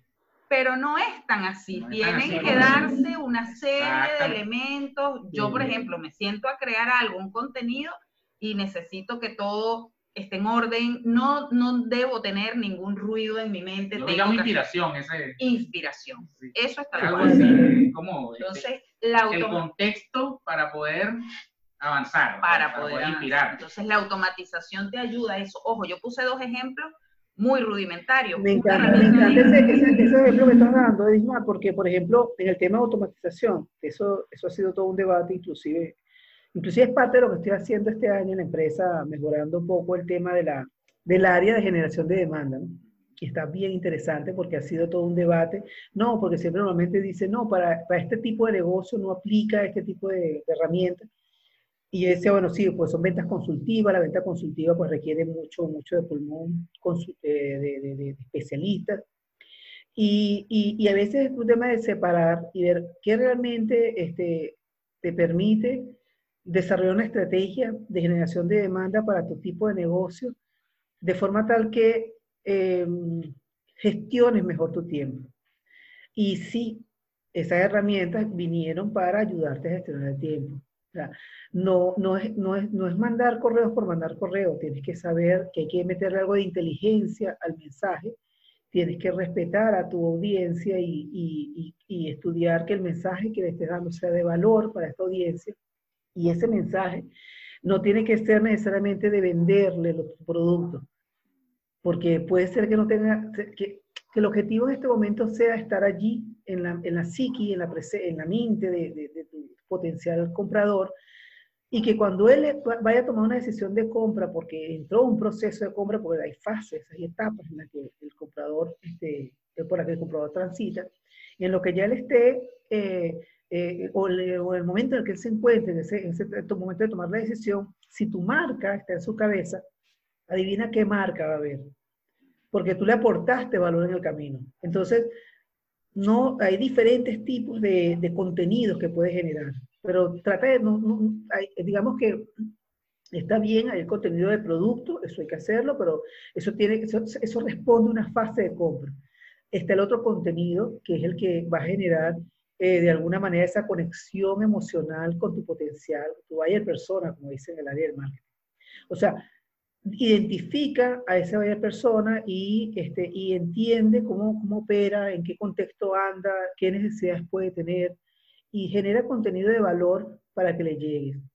Ahora, ¿eso lo vas a hacer tú solo a pulmón todo el tiempo o necesitas apoyarte en herramientas que realmente te permitan gestionar. Por ejemplo, yo ahora disparé, por ejemplo, un equipo, por supuesto, muy calificado, cada quien con sus fortalezas, por supuesto, como dice Eddie, o sea, eh, digamos que yo me paro desde, desde donde lo que yo conozco y donde no le digo, mira, búscate a alguien que sepa de eso. Este, una campaña en la que se invitaron a, se, se mandó a 5.000 personas que cumplían con la condición de ser ese valle de personas. Y, y, y, lo que se pretendía nada más era detectar dentro de esas 5.000 cuáles podían eh, ser de a cuáles le podía resultar de valor hablar de determinadas temáticas. Fue algo masivo, este, Amazon nos rebotó unas cuantas, pero al final del día este, mil personas, y todos se cayeron para atrás, dijeron me interesa ese tema. De esas mil personas, 200 personas este, resulta ser que estaban buscando un producto como lo que estamos ofreciendo nosotros pero no nos dijeron que lo están buscando, no, o sea, no, no, no, digamos, no nos lo dijeron, quiero eso, nosotros nos enteramos que lo querían, gracias a una estrategia de contenido. Y hay que hacerlo considerando este, el respeto hacia, hacia, hacia, esa, hacia esa persona que de alguna manera este, consigue en tu contenido algo de valor y te da una pieza de información que para ti este, que, que, es lo que tú realmente estás buscando, pero que no estás invadiendo a la persona en su espacio, sino que le estás aportando contenido. Entonces, a veces, muchas veces los empresarios, los emprendedores no entienden lo que esto significa. Y es que el mundo ha cambiado y los, los métodos comerciales tradicionales no son más. No son más. Si sigues empeñado en trabajar de la manera tradicional, suerte en pila, como dice aquí en Uruguay, Mm. este, eh, es un poquito más duro que crezca tu negocio. Tienes que transformarlo y, apa- y apalancarte en este tipo de herramientas. Entonces, 100% de acuerdo contigo, Eddie, o sea, la- las herramientas eh, de automatización sin que se abuse de ella, porque el mensaje que tiene que ser muy cuidadoso, o sea, por eso es que es importante que te asesores profesionalmente, no es que digas cosas por decir o, o que respondes de manera invasiva, porque entonces dañas la- el vínculo que estás creando por la vía este, eh, digital, sino que trata de ser eh, respetuoso en esa relación que estás construyendo, así como cuando construyes relaciones interpersonales en el mundo cotidiano. Tal es una cual, relación que estás cual. construyendo. Así es. Tal Entonces, cual. El mensaje tiene que ser coherente, tiene que ser respetuoso, tiene que no transgredir y que sea el comprador. Hoy no día no hay vendedor, hoy día hay compradores. Eso es una expresión que andan diciendo por allí. Pues sí, es así. Yo, a mí, no, a mí me viene un vendedor, me toca la puerta y yo por, por default digo no. En cambio, cuando yo salgo a comprar, yo estoy buscando que, la, información que necesito para poder tomar, a- a hacer la compra y particularmente yo soy muy, muy buena para que me vendan porque yo compro rápido, me fastidia entrar a un proceso de compra muy largo. O sea, cuando voy a tomar, cuando tomo una decisión de compra, pues ya la tomo y por eso es que es importante que este, estemos en la psique de las personas compradoras porque son ellas las que van a comprar. Tú no le vas a vender. Así es. Entonces, si entiendes ese, ese- esa nueva realidad, porque precisamente el Internet, las redes sociales, hay mucha información a la vuelta para tomar decisiones de compra. Entonces, trata de estar allí, trata de estar ahí presente. En, en esa búsqueda por Google, trata de estar presente en las redes sociales, trata de estar presente, trata de ser confiable. Por eso yo insisto mucho en esa palabra que la persona sienta confianza en que tú dices cosas y las respeta y eres coherente, ¿verdad? Porque entonces a la hora de comprar, su, de alguna manera inconscientemente va a inclinarse hacia lo que tú ofrezcas. Entonces, por eso es que digo que la palabra confianza es crítica, este, fundamental, que la cuidemos a muerte. Así Cuidemos es. de verdad Yo, que operar, operar de manera confiable. Y ustedes son confiables porque tienen seguidores, aunque no lo reconozcan. Entonces, Nos- nosotros siempre decimos que no somos confiables, pero es verdad, eso es una realidad y es una frase. Cada vez que trabajo con alguien que me dice no estoy vendiendo lo suficiente, yo lo primero que le digo es yo no soy experta en ventas, pero soy compradora. Me gusta comprar y te puedo decir algo. Cliente confundido no compra. Si el cliente no confía, no compra. Entonces la venta tiene más que ver con nosotros y con cómo nos proyectamos que con esta solución arrechísima que tengo para venderte. No, Sí, tiene que ver conmigo y tengo que entender que habrá mucha gente que no me va a comprar aunque mi solución sea arrechísima porque no confía y eso es totalmente respetable y entendible. Así es. Ahí- Sí, ¿no? Y que también, y también tenemos que aprender que no todas las ganamos. O sea, algunas cuentas las vamos a perder porque realmente no- el- nuestro producto no es el que esa persona necesita y no pasa nada. A lo mejor no es ahorita, a lo mejor es después. ¿Cuántas veces nos pasó a nivel clientes que estuvieron con nosotros, se fueron y nosotros, y tú, usted- tú me decías preocupado, Carmen, perdimos a tal, déjalo quieto, déjalo quieto que pruebe otros sabores. Él volverá. Y si consigue un salvador que, y si consigue un sabor que le gusta, bien. Casualmente muchos volvieron, pero algunos no volvieron. Pero. Sí, algunos volvieron, ¿por qué? Porque fueron a probar otros sabores y se dieron cuenta que lo que tenían en nosotros era de valor y nosotros tuvimos la humildad y la sencillez de que cuando volvieron a nosotros los recibimos con beneplácito siempre. O sea, a veces estaba, mira, pero nos abandonó y nos quedó viendo una plata, no hay problema. Cuando aparezca nuevamente, si llega a aparecer, él la paga. Vemos a ver por qué acuerdo llegamos. O sea, hay mucho, hay, hay para todo. O sea, lo, lo Carmen, importante es te, te voy a hacer una pregunta que porque me parece que es algo valioso a nosotros. En mucha parte de nuestra audiencia está en Venezuela y ustedes juntos, Daniel y tú, trabajaron en Venezuela eh, con, con éxito. Hay que, hay que reconocerlo, pues con bastante éxito. Formaron un equipo exitoso. ¿Qué crees tú que era lo que hacía, lo que aportaba valor en ustedes como equipo para los clientes? ¿Por qué los clientes los buscaban y los preferían? Considerando que Venezuela tiene unas condiciones bien particulares, no voy a decir que distintas a todo el resto del mundo, cada país, cada país tiene sus particularidades y las de Venezuela son bien marcadas. ¿Qué consideran que era lo que esos clientes veían en ustedes y los elegían? Mira, Fíjate, eh, Te voy a responder preguntándole a Daniel. Carmen es habilidosísima. Porque, porque, yo, tengo, yo tengo una respuesta para eso porque siempre se los decía a ellos, ¿no? Pero este, obvio que este, a lo mejor eh, la respuesta estaba errada, pero al final del día eh, siempre había, había una revisión interna y autocrítica que nos permitía de alguna manera este, ser apetecibles.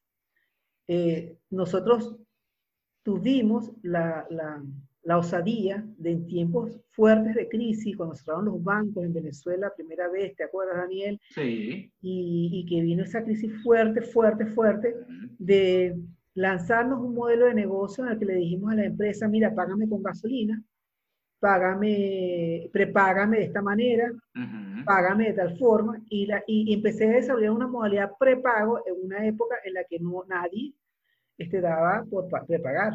Yo cambié la modalidad de trabajo de manera drástica, porque había que cambiar ante nuevas circunstancias.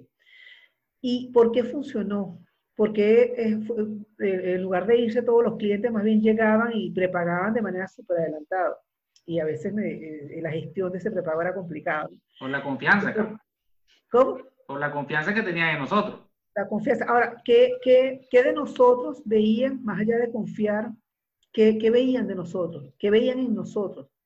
¿Por qué nos pagaban más caro? Porque muchos se, se vendían a la quinta parte del precio de nosotros o por lo menos un 40% menos. ¿Por qué nosotros podíamos mantener una buena tasa de cobro de, de servicios nos pagaban por adelantado y nos pagaban caro, pues, qué raro, ¿por qué hacían eso? A ver, Daniel. Yo, yo creo Lo agarraste fuera de base, Carlos. Yo creo que esto es tan sencillo como que les aportábamos soluciones.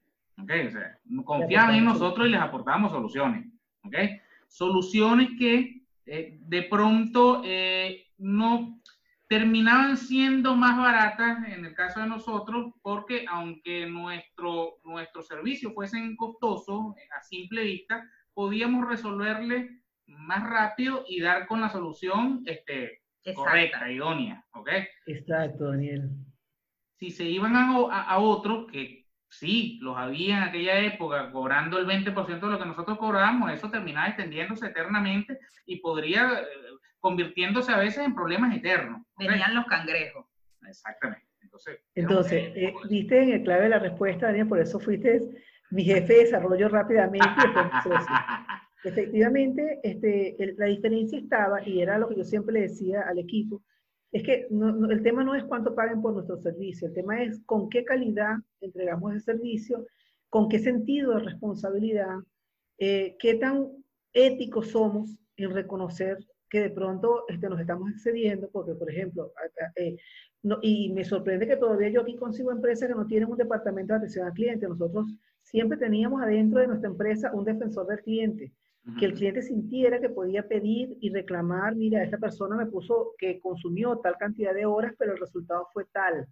Y nosotros éramos capaces de ver, de verdad, eso no vale, esa cantidad, vamos a, vamos a hacer este, no tanto lo que costaba la hora de servicio, porque eso, eso no era cuestionable, sino el servicio concreto, el beneficio que le aportamos, el valor que le aportamos a la organización realmente, realmente fue tal que se sienta cómoda pagándolo. Entonces las empresas de alguna manera, eh, y parte de lo que yo siempre le decía al equipo era, vamos a educar al cliente, que el cliente entienda que puede decirnos, puede reclamarnos, pero por encima de todo debe respetarnos. O sea, nos respetamos mutuamente. Yo te respeto a ti, tú me respetas a mí. Vamos a tratar de construir una relación a largo plazo.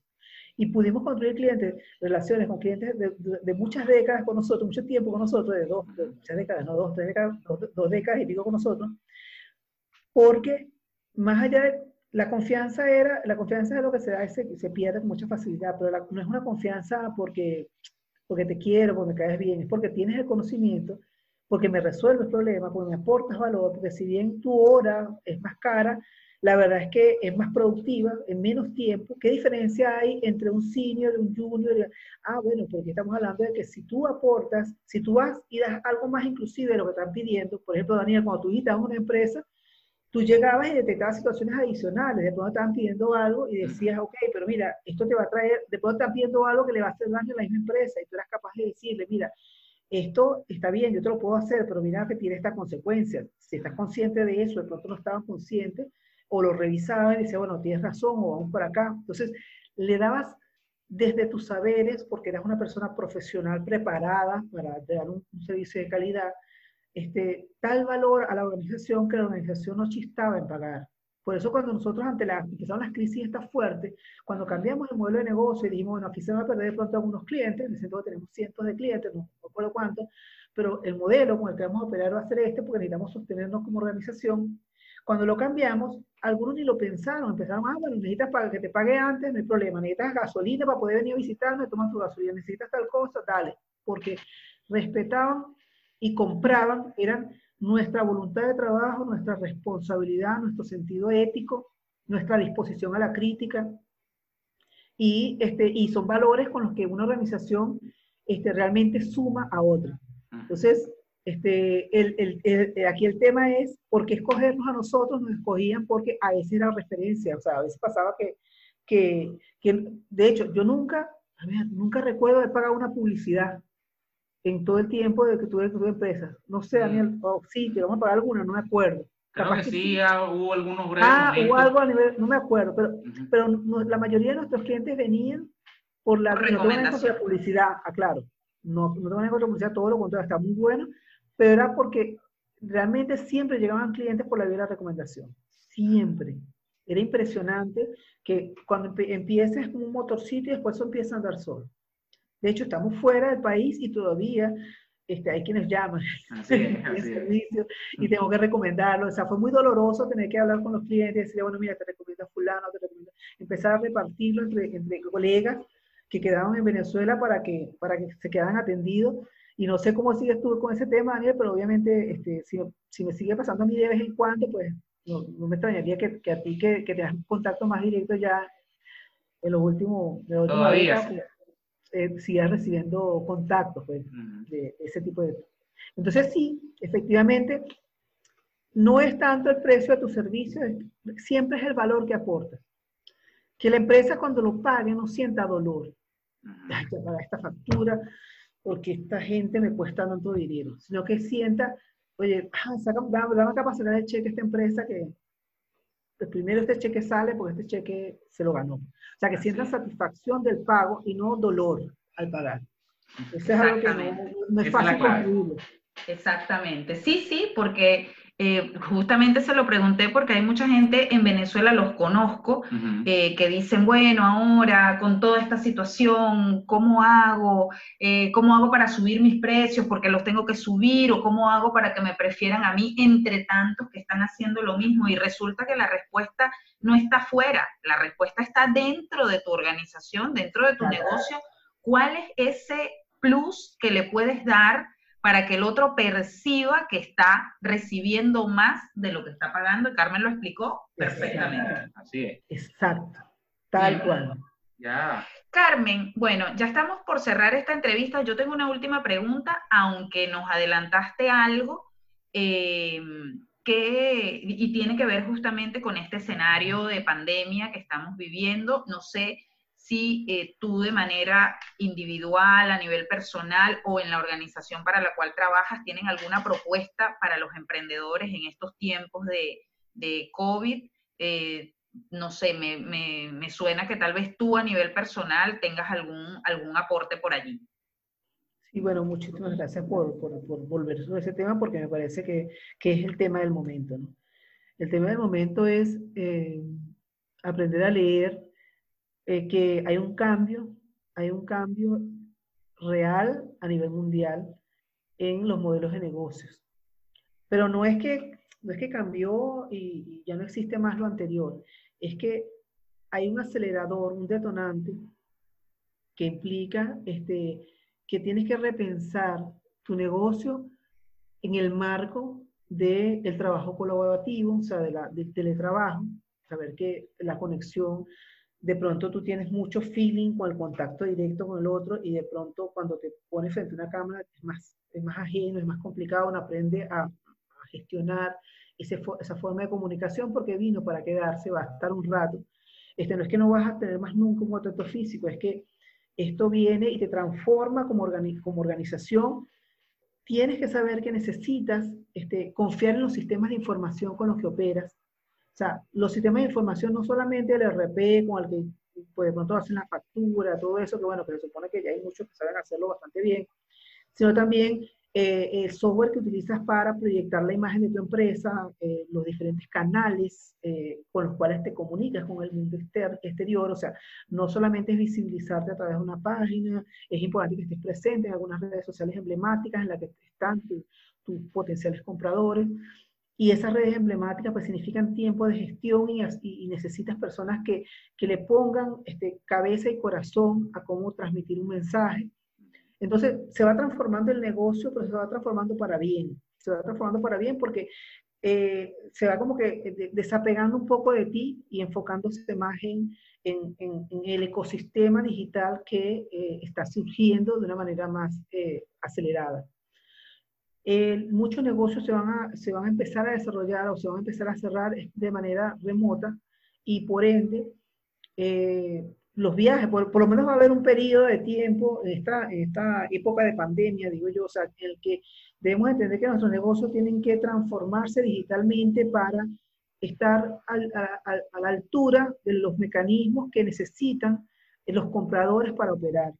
Ve cómo entregas valor, revisa tu producto, tu oferta de producto, como tú decías, Eddie. O sea, ¿qué de tus productos o cuáles de tus productos realmente aportan valor este, en este momento a, este, a tus potenciales compradores. A lo mejor, este no, a lo mejor no, no debes apuntar al mismo comprador que apuntabas antes, a lo mejor te cambió el comprador. Mm. Eso también tienes que revisarlo, porque de pronto apuntas unas campañas que no te dan resultados porque no entendiste que esa persona ya no está ahí para eso, como tú lo comentabas, sino que hay, pero hay otras personas que están para algo más que tú puedes dar.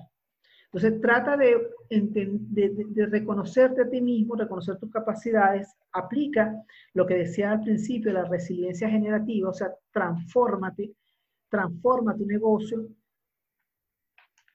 aprende a convivir con la incertidumbre, pero para, este, de alguna manera, eh, convertirla en oportunidades. O sea, busca, parece una cantidad de frases trilladas, pero la verdad es que si en este momento de tu vida no entiendes, como, como lo establecía, eh, ¿cómo se llaman estos? Eh, el neurólogo eh, Ana Forre, hay un libro que se llama sobre cisnes negros y el apatito feo y cisnes negros, la resiliencia y la neurociencia, muy bueno, donde ellos decían, mira, tienes que, la verdad es que parte del tema aquí es que no es ir del punto A, moverte y volver al punto A, no, vas a cambiar y, ese cambio, este, si es verdad, tienes que hacer un esfuerzo.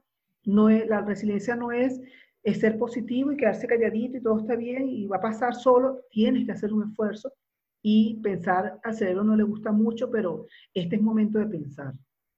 En este momento tienes que pensar. Y cuesta, pero genera resultados. Esos resultados se ven de una manera bastante rápida en la medida en que eh, comienzas como que a surfear un poquito en, esta, agua de la, de la, transformación. Tienes que transformarte. Hay, el mundo se cambió, este, no son las mismas variables, hay que adaptarse. Pero hay que adaptarse no, no para, para, para, este, para sobrevivir, hay que adaptarse, hay que de alguna manera proyectarse de una manera bastante enérgica. Aquí en esta, en, normalmente en las crisis hay ganadores y perdedores, desgraciadamente es así. Trata de ponerte en el equipo ganador y para colocarte en el equipo ganador tienes que sudarla un poquito desde el punto de vista del echar cabeza. Piénsalo. Seguro vas a conseguir dentro de tus capacidades, amigo emprendedor, vas a conseguir eh, eh, esa, ese producto o ese servicio que aporta valor. A veces, inclusive puede ser que no sea algo que parezca directamente este, comercializable. De pronto lo que vas a hacer es proyectarte tú como profesional, dando algo, este, colaborando con algo, y, este, y verás que las cosas, las energías fluyan positivamente cuando tú estás en ti, dando lo mejor de ti y, este, y de alguna manera eh, confiando en que eh, un mundo mejor sí puede darse, unas opciones buenas sí pueden surgir porque tienes los ojos abiertos a la realidad, estás de frente a ella y estás sonriendo además, porque es importante no perder el sentido del humor. Dicen que los venezolanos tendemos a ser de alguna manera eh, eh, muy, de tener un sentido de humor excesivo, que tenemos toda una tragedia encima y aún así bromeamos con ella, pues saben que eso funciona. El sentido del humor es fundamental, hay cosas claves. Este, para generar futuro es importante la actitud, cómo nos posicionamos ante la realidad. Entonces, reposicionate, échale un poquito de cerebro a esto, sonríe y mantente atento porque la oportunidad está allí. Solamente que tienes que sacar todas tus capacidades a flote, mantener los ojos bien abiertos y construir. Eso es todo. Tal cual. esas recomendaciones de Carmen, ella las estaba diciendo y yo viajé, yo tuve un jefe que era muy, muy, él era muy de probar, ¿no? Y de salir y hacer, y si no funcionó, bueno, ya mañana se olvida o se olvida en un mes, en dos meses, no nos vamos a morir. Él siempre decía, tenemos libertad de probar y de experimentar si eso no implica que nos vamos a morir o que vamos a quedar en la ruina. Si no está en ninguna de esas dos variables, hay que probar. Y él decía, siempre contaba una historia, eh, es una fábula, yo no sé la verdad de quién es, eh, de un rey que tenía dos ruiseñores. Y esos dos ruiseñores estaban en una ramita, pero uno de los dos ruiseñores salía, volaba, cantaba, recorría todo el reino y el otro no, el otro permanecía allí agarrado a su ramita. Entonces eso para el rey era, le hacía ruido, decía, pero ¿por qué uno vuela y el otro no? Si son, nacieron el mismo día, viven en el mismo ecosistema, y empezó a buscar un especialista que le hiciera volar a ese otro ruiseñor. Y le pasaban unos presupuestos altísimos. Le decían, sí, mi rey, yo se lo hago volar, pero eso le va a costar tantos millones de no sé qué. Y un día el rey eh, se levantó y fue al jardín y le dijo al jardinero, ¿sabes qué tengo en el árbol que está al final? Dos ruiseñores y uno vuela y el otro no. Y el jardinero le dijo, yo se lo hago volar, mi rey. ¿Y cuánto me cobras? No, no, no le cobro nada, yo, yo lo hago volar. Bueno, entonces el rey se sorprendió, pero le dio la oportunidad. Y el jardinero sencillamente se dirigió al árbol donde estaba el ruiseñor agarradito de su rama y cortó la rama con una tijera. ¿Qué crees que pasó? Voló. Voló. Entonces, Carmen está contando todo esto y yo digo, sí, realmente es así. Esta situación no la queremos, no nos gusta, no, pero fue como que nos cortaron la rama, entonces no nos queda Buenísimo. otra alternativa que volar. Me encanta, me encanta, me encanta la historia. Eh, hace añísimo, hace añísimo la escuché a un lado también y me encantó, me encanta. La verdad es que no recordaba bien cómo era que lo había resuelto el jardinero, recuerdo que lo había resuelto, pero Cortó la rama, Carmen. Eh, bueno, este ha sido el episodio de las frases. Me encanta todo lo que nos ha dicho Carmen. algo, algo que no quiero dejar de decir este, dentro del mundo de la resiliencia es que eh, en este momento particular del COVID siempre ha sido importante. Para mí el tema de lo, del desarrollar vínculos, ya vengo con el tema, desarrollar vínculos siempre para mí ha sido fundamental en las relaciones humanas. Somos seres sociales como tal este, funcionamos en conexión. Pero en este momento hay un consejo que no puedo dejar de dar y es haz comunidad. Conéctate, conéctate el que los vínculos con resiliencia son vínculos que te, proyectan y te permiten hacer futuro. Eh, haz comunidad, este, no necesariamente con el interés comercial de por medio. Haz comunidad, acércate a gente que, te, que, te, que le hagan sentido a tu vida, que, te, que, vayan alineados con tu propósito. Y vas a ver que las cosas fluyen, siempre fluyen. La, verdad, yo, yo he estado en el mundo de los negocios toda mi vida. La, eh, a los 14 años tuve mi primer trabajo y duré muy poco. Este, no voy a contar la historia completa porque se me imagínense, pero tuve mi primer trabajo. Eh, luego, cuando me gradué, tuve un segundo trabajo formal. Eh, digamos que ese primer trabajo, no es que duré poco como me votaron, tenía 14 años, fue unas vacaciones, y con ese compré una licuadora, la primera licuadora que le compré a mi mamá. Eh, pero, pero lo cierto es que en general siempre estuve emprendiendo, siempre mi vida fue emprendiendo. Tuve siete meses trabajando para un amigo que, común que tengo con Daniel en una empresa cuando estaba recién salida de la universidad, siete meses le aguanté al personaje, a quien incluso le tengo aprecio y actualmente hablamos, pero que mi forma de ser de pronto no daba para, para mucho más. Pero lo cierto es que siempre estaba emprendiendo. Y algo en lo que siempre he creído es en la conexión con gente de valor. O sea, no relaciones tóxicas, no relaciones que me hagan, que, que me disminuyan, que me tiren para el piso. Lo que no quiere decir que una relación es productiva porque siempre gano. No, una, una relación puede ser productiva porque puedes dar y, y, crecer en el camino. Cuando tú das y creces, es increíblemente satisfactorio. A veces a las personas les cuesta creer eso.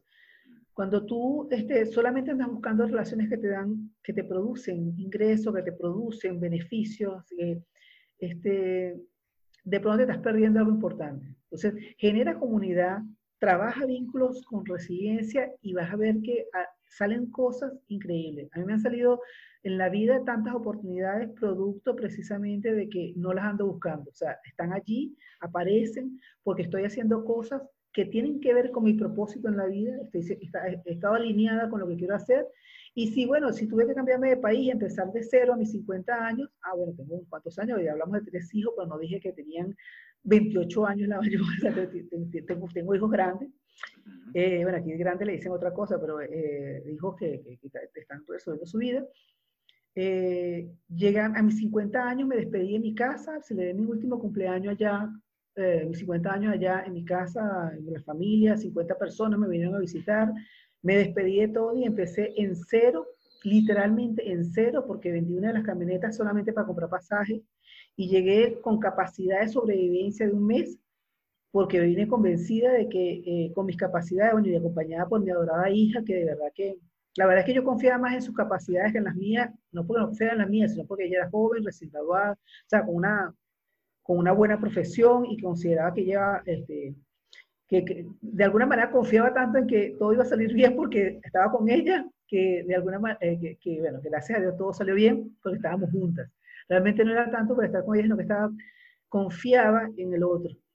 Y construimos redes y logramos hacer el tejido que hicimos porque siempre, siempre, siempre, eh, ambas, mi hija y, y yo, hemos trabajado en construcción, en construcción de vínculos y de relaciones. Y hablo de ella en este momento, pero realmente puedo hablar de, los, de todo el núcleo familiar, pero ella en particular, porque con ella fue que yo arranqué. Yo agarré en septiembre de hace cuatro años, me vine a Uruguay y vinimos a oler si podía ser este lugar definitivo, definitivo.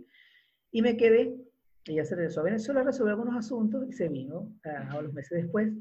Me quedé, la primera puerta que toqué me la abrieron y aquí estoy, siempre transformando, siempre emprendiendo, sigo emprendiendo. De hecho, ahorita en el marco de la pandemia es increíble la cantidad de cosas que hemos podido replantear, revisar y de forma que nos estamos eh, de alguna manera transformando profesionalmente porque es una oportunidad. O sea, no puedo verlo de otra manera. Es lamentable que ocurra, pero ya está ocurriendo, no lo decidí yo, pero ya que está, vamos a aprovechar de transformarnos. Así es. Estoy totalmente de acuerdo, me encanta. ¿Usted tomó algunos apuntes de sí, esta sí, entrevista? Lo que, pasa es que tomé apuntes, de pronto mis apuntes no están a la altura de todo lo que dijo Carmen, ¿no? Bueno. Sin embargo, algo rescaté. Algo rescataste, a ver. Algo rescaté. Fíjate, yo, yo eh, normalmente divido, eh, primero pongo un resumen, luego pongo la frase. Ahora lo hice más o menos interactivo, o sea, poniendo el resumen junto con la frase más o menos... Yo, hablamos de varias cosas acá. Hablamos de varias cosas. Yo voy a hacer una aclaratoria porque me parece que esto es bueno que se sepa. Eh, nosotros somos unos podcasters por, por pasión más que por preparación. Esto lo hemos ido aprendiendo en el camino, toda esta dinámica. Y a mí me complace mucho que los comentarios que nos llegan, que nos llegan muchas críticas, que agradecemos porque son las que nos nutren y nos ayudan a crecer, pero la mayoría de los comentarios halagadores que llegan a este podcast son por iniciativa de Daniel, que no estudió para ser podcaster, pero que su sentido común está tan desarrollado que le dice esto aplica acá. Y el tema del resumen de cada episodio fue algo que se le ocurrió a él. Yo porque mi cerebro siempre está en otras cosas, soy más abstracta, pero él dijo, capaz hay alguien como yo que le gustaría al final del episodio un resumen de todo lo que se habló. Entonces, a esas personas que les gusta el resumen, vamos con el resumen de este episodio. No siempre los resúmenes están a la altura de la entrevista, pero bueno, son, apuntes que tomamos. Así es. Eh, Carmen habló, eh, en principio eh, estuvimos hablando sobre cómo aporta el software a, nuestras vidas. El software nos dijo que en principio el software vino a, mejorar los procesos de cálculo, de gestión, pero en las últimas dos décadas ha, este, digamos, incidido mucho más, ha aportado mucho más a nuestras vidas. Carmen nos dijo, entre una de sus frases, nosotros funcionamos como software, el software permite extender las capacidades humanas. Así es. Eh, Carmen nos dijo también que era necesario delegar, ¿ok? O sea, eh, todo este proceso de, digamos, automatizar nuestro negocio pasa por asumir, este, digamos, esto en la vida de manera integral. O sea, hay que delegar, bien sea en humanos, bien sea en software, ¿ok? Bien sea en herramientas, pero es necesario delegar. No olvidemos, cuando hablamos de delegar en humanos, no olvidemos la visión del otro. Hay que aprender a recibir. El delegar es una decisión general en la vida. Y por acá, bueno, hablamos en general de, digamos, de, emprendimiento, eh, del contexto actual, ¿ok? Eh, donde tenemos una pandemia, muchos países están en cuarentena. Eh, perdón, antes de eso, hablamos también de la automatización. La automatización potencia el desarrollo del negocio hay que identificar bien los problemas para poder entender qué es lo que necesitamos automatizar, ¿ok? Perfecto. Bien, y bueno, tengo acá algunas frases. Este, el propósito del aprendizaje eh, es la conexión con las personas, ¿ok? Dar valor al otro. Uno de los grandes aprendizajes es conocernos a nosotros mismos, ¿ok? Eh, eh, eso Carmen nos lo mencionó como parte de, de su experiencia de vida. Así es. Eh, a ver, ¿qué más tengo por acá? Hablamos también de, perdón, he sido un poco desordenado acá, ¿no? Bueno, yo, yo halagando Hinchida de orgullo. Yo, yo, bueno, este, este, es como el hijo que me deja mal. Este es como el hijo que cuando llega la visita, entonces se pone Claro, Carmen habló de la resiliencia generativa, ¿ok? Que no se trata de... Este, Quiero leer sobre cuando, eso. Cuando sucede algo de que eh, vamos a volver al mismo punto, Sino que siempre o nunca volvemos al mismo punto, Porque ya han ocurrido una cantidad de cosas, ya el contexto cambió. El río no es el mismo. El río no es el mismo, exactamente. y Carmen nos dijo algo muy importante también, que el cerebro no está preparado para la incertidumbre, por lo tanto hay que educarlo, ¿ok? Tenemos que aprender a vivir con incertidumbre, justamente el contexto actual, nos está llevando a ello, fue ese cortar de ramas, este, que mencionaste al final. a ver, tengo alguna cosa más por acá. ¿Alguna otra frase? La transformación pasa por un proceso de priorización de objetivo de vida. Ya le dije, la diferencia es cómo te posicionas ante la realidad. Eso me gustó. Si nos posicionamos como víctimas, nos echamos a llorar, ok. Ojo, todo está muy bien echarse a llorar, ¿no? Pero el, tema es que todo el día. Claro, no todo el día, exactamente. Claro, claro, o sea, una lloradita, y si alguien, si alguien es llorona, soy yo, yo soy llorona de toda la Fue una película que me, me conecto tanto con el, con el personaje que, que terminó deprimida. Así es. Eh, y bueno, Carmen finalmente eh, nos mencionó que hay un cambio eh, real en los modelos de negocio a nivel mundial en cuanto al teletrabajo, el trabajo colaborativo. Hay que tender a confiar en los sistemas de información los negocios deben transformarse digitalmente para aportar a las nuevas necesidades de compra. Y, muy importante, hay que tomarse el tiempo para pensar. Y finalmente, Carmen nos dejó una nota muy importante, que es que tenemos que hacer comunidad. Hay que hacer comunidad. A mí me parece que con todo lo desprolijo de este resumen, trató de condensar toda esta conversación que para mí, yo me quedé con ganas de más, creo que esta entrevista debe tener una segunda parte porque me parece que Carmen tiene, tiene muchísimo, la quiero exprimir así. Tiene muchísimo que dar. tiene muchísimo que dar. Carmen, estamos llegando al final de esta entrevista. Eh, nosotros a todos nuestros invitados les pedimos que le hagan una recomendación a nuestra audiencia. Como dijimos al principio, nuestra audiencia la queremos mucho porque siempre nos acompaña, es muy fiel y eh, le pedimos a, todos... A pesar de nosotros mismos. A pesar de nosotros, le pedimos a nuestros invitados que les regalen alguna recomendación, tú has dado un montón, eh, puede ser algún libro, alguna serie, eh, alguna práctica que tengas en tu vida cotidiana, algo que a ti te haya ayudado, que sientas que de alguna manera tu vida es mejor gracias a eso y que lo quieras compartir con las personas que nos película, escuchan. es Alguna libre. película es libre. La recomendación Claro, es libre. claro. Sí, yo siempre, a mí, a mí siempre cuando me han preguntado qué recomiendas, una música, una película, siempre me pongo a pensar que a veces eh, una cosa es que yo recomiende algo que a mí me gustó y otra cosa es que le guste a los demás, ¿no? Pero está buena la pregunta, la pregunta siempre es muy pertinente. A mí me gustan, eh, lo que pasa es que me gustan muchas cosas, yo soy una regalada.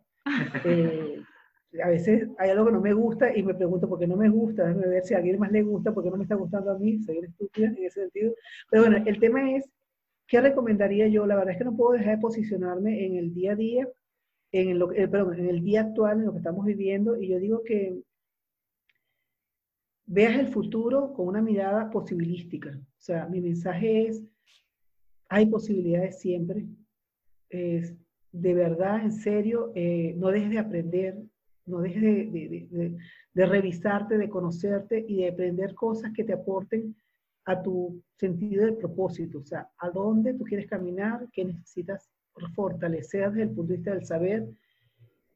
Y avanza, avanza, construye, genera futuro, este, no, te, no te ancles en el pasado, el pasado está bueno para conocerlo, historia, por encima de todo, este, genera futuro. Y la, y la generación de futuro tiene que ver con la mirada con la que, con la que te, te posicionas. Posibilística, posibilística. No estoy hablando de positivista, estoy hablando de bien. Eh, hay muchos libros, o sea, la verdad es que depende del, del perfil, pero, pero prefiero dejarles un mensaje de, de postura ante la vida Bien. y de disposición a la conexión con el otro. El vínculo, el vínculo, el vínculo, el vínculo, el vínculo es fundamental. Este, no para recostarte del vínculo, no te recuestes de tu historia. Te fue mal en algo, no digas, ah, yo estoy mal porque me fue mal, porque me pasó esto, culpa de mi mamá y mi papá. No. O sea, es tu responsabilidad, hermanazo.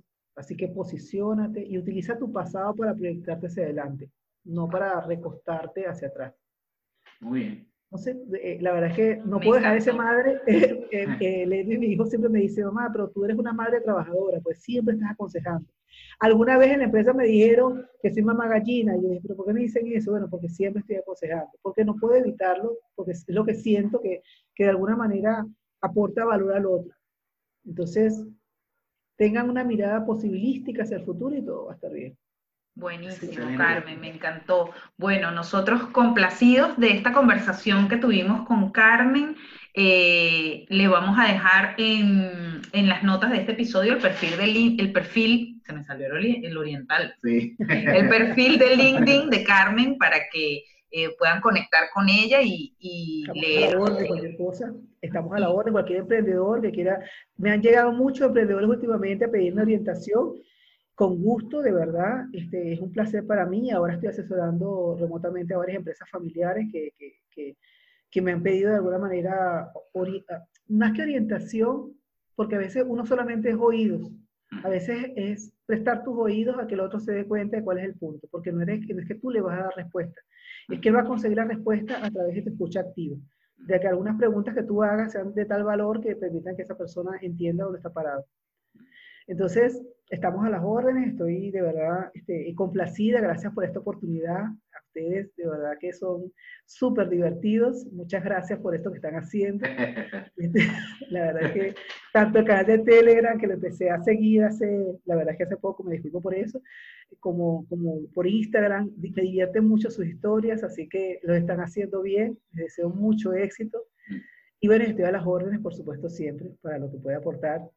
Este, Eddie, eh, de verdad, pero sabrás por Daniel que, que, que esté sincero, yo siempre estoy. De alguna manera trato siempre de estar. Buenísimo. Excelente. Bueno, les vamos a dejar eh, lo- el perfil de LinkedIn de Carmen para Sí. que si alguien tiene eh, alguna duda o necesita un oído, pues la puedan contactar y ella estamos seguros que, que les va a aportar muchísimo valor en cualquiera que sea las etapas en las que se encuentren en su emprendimiento. Así es. Muchísimas gracias a todos por escucharnos. Este episodio llegó a su fin. Eh, Eso pasa, las cosas empiezan y terminan. Eso las cosas empiezan y terminan. Así Hay que es, aprender es. a vivir con eso, con el final. Tal Así es. cual. Todo tiene su final. Bueno, recuerden que tenemos un canal de Telegram, ¿ok? al que se pueden suscribir. Ese canal lo va a conseguir. Tenemos un tutorial este, eh, en nuestra cuenta de Instagram. Nuestra cuenta de Instagram eh, es arroba podcast fuera de lugar. Ahí pueden conseguir un video, video tutorial en nuestro Instagram TV. Fue uno de los primeros de cómo instalar Telegram y cómo suscribirse a cualquier canal. Nuestro canal de Telegram es arroba fuera de lugar podcast. Complicadísimo. Lo más complicado posible. Lo tratamos de hacer complicado especialmente para ustedes.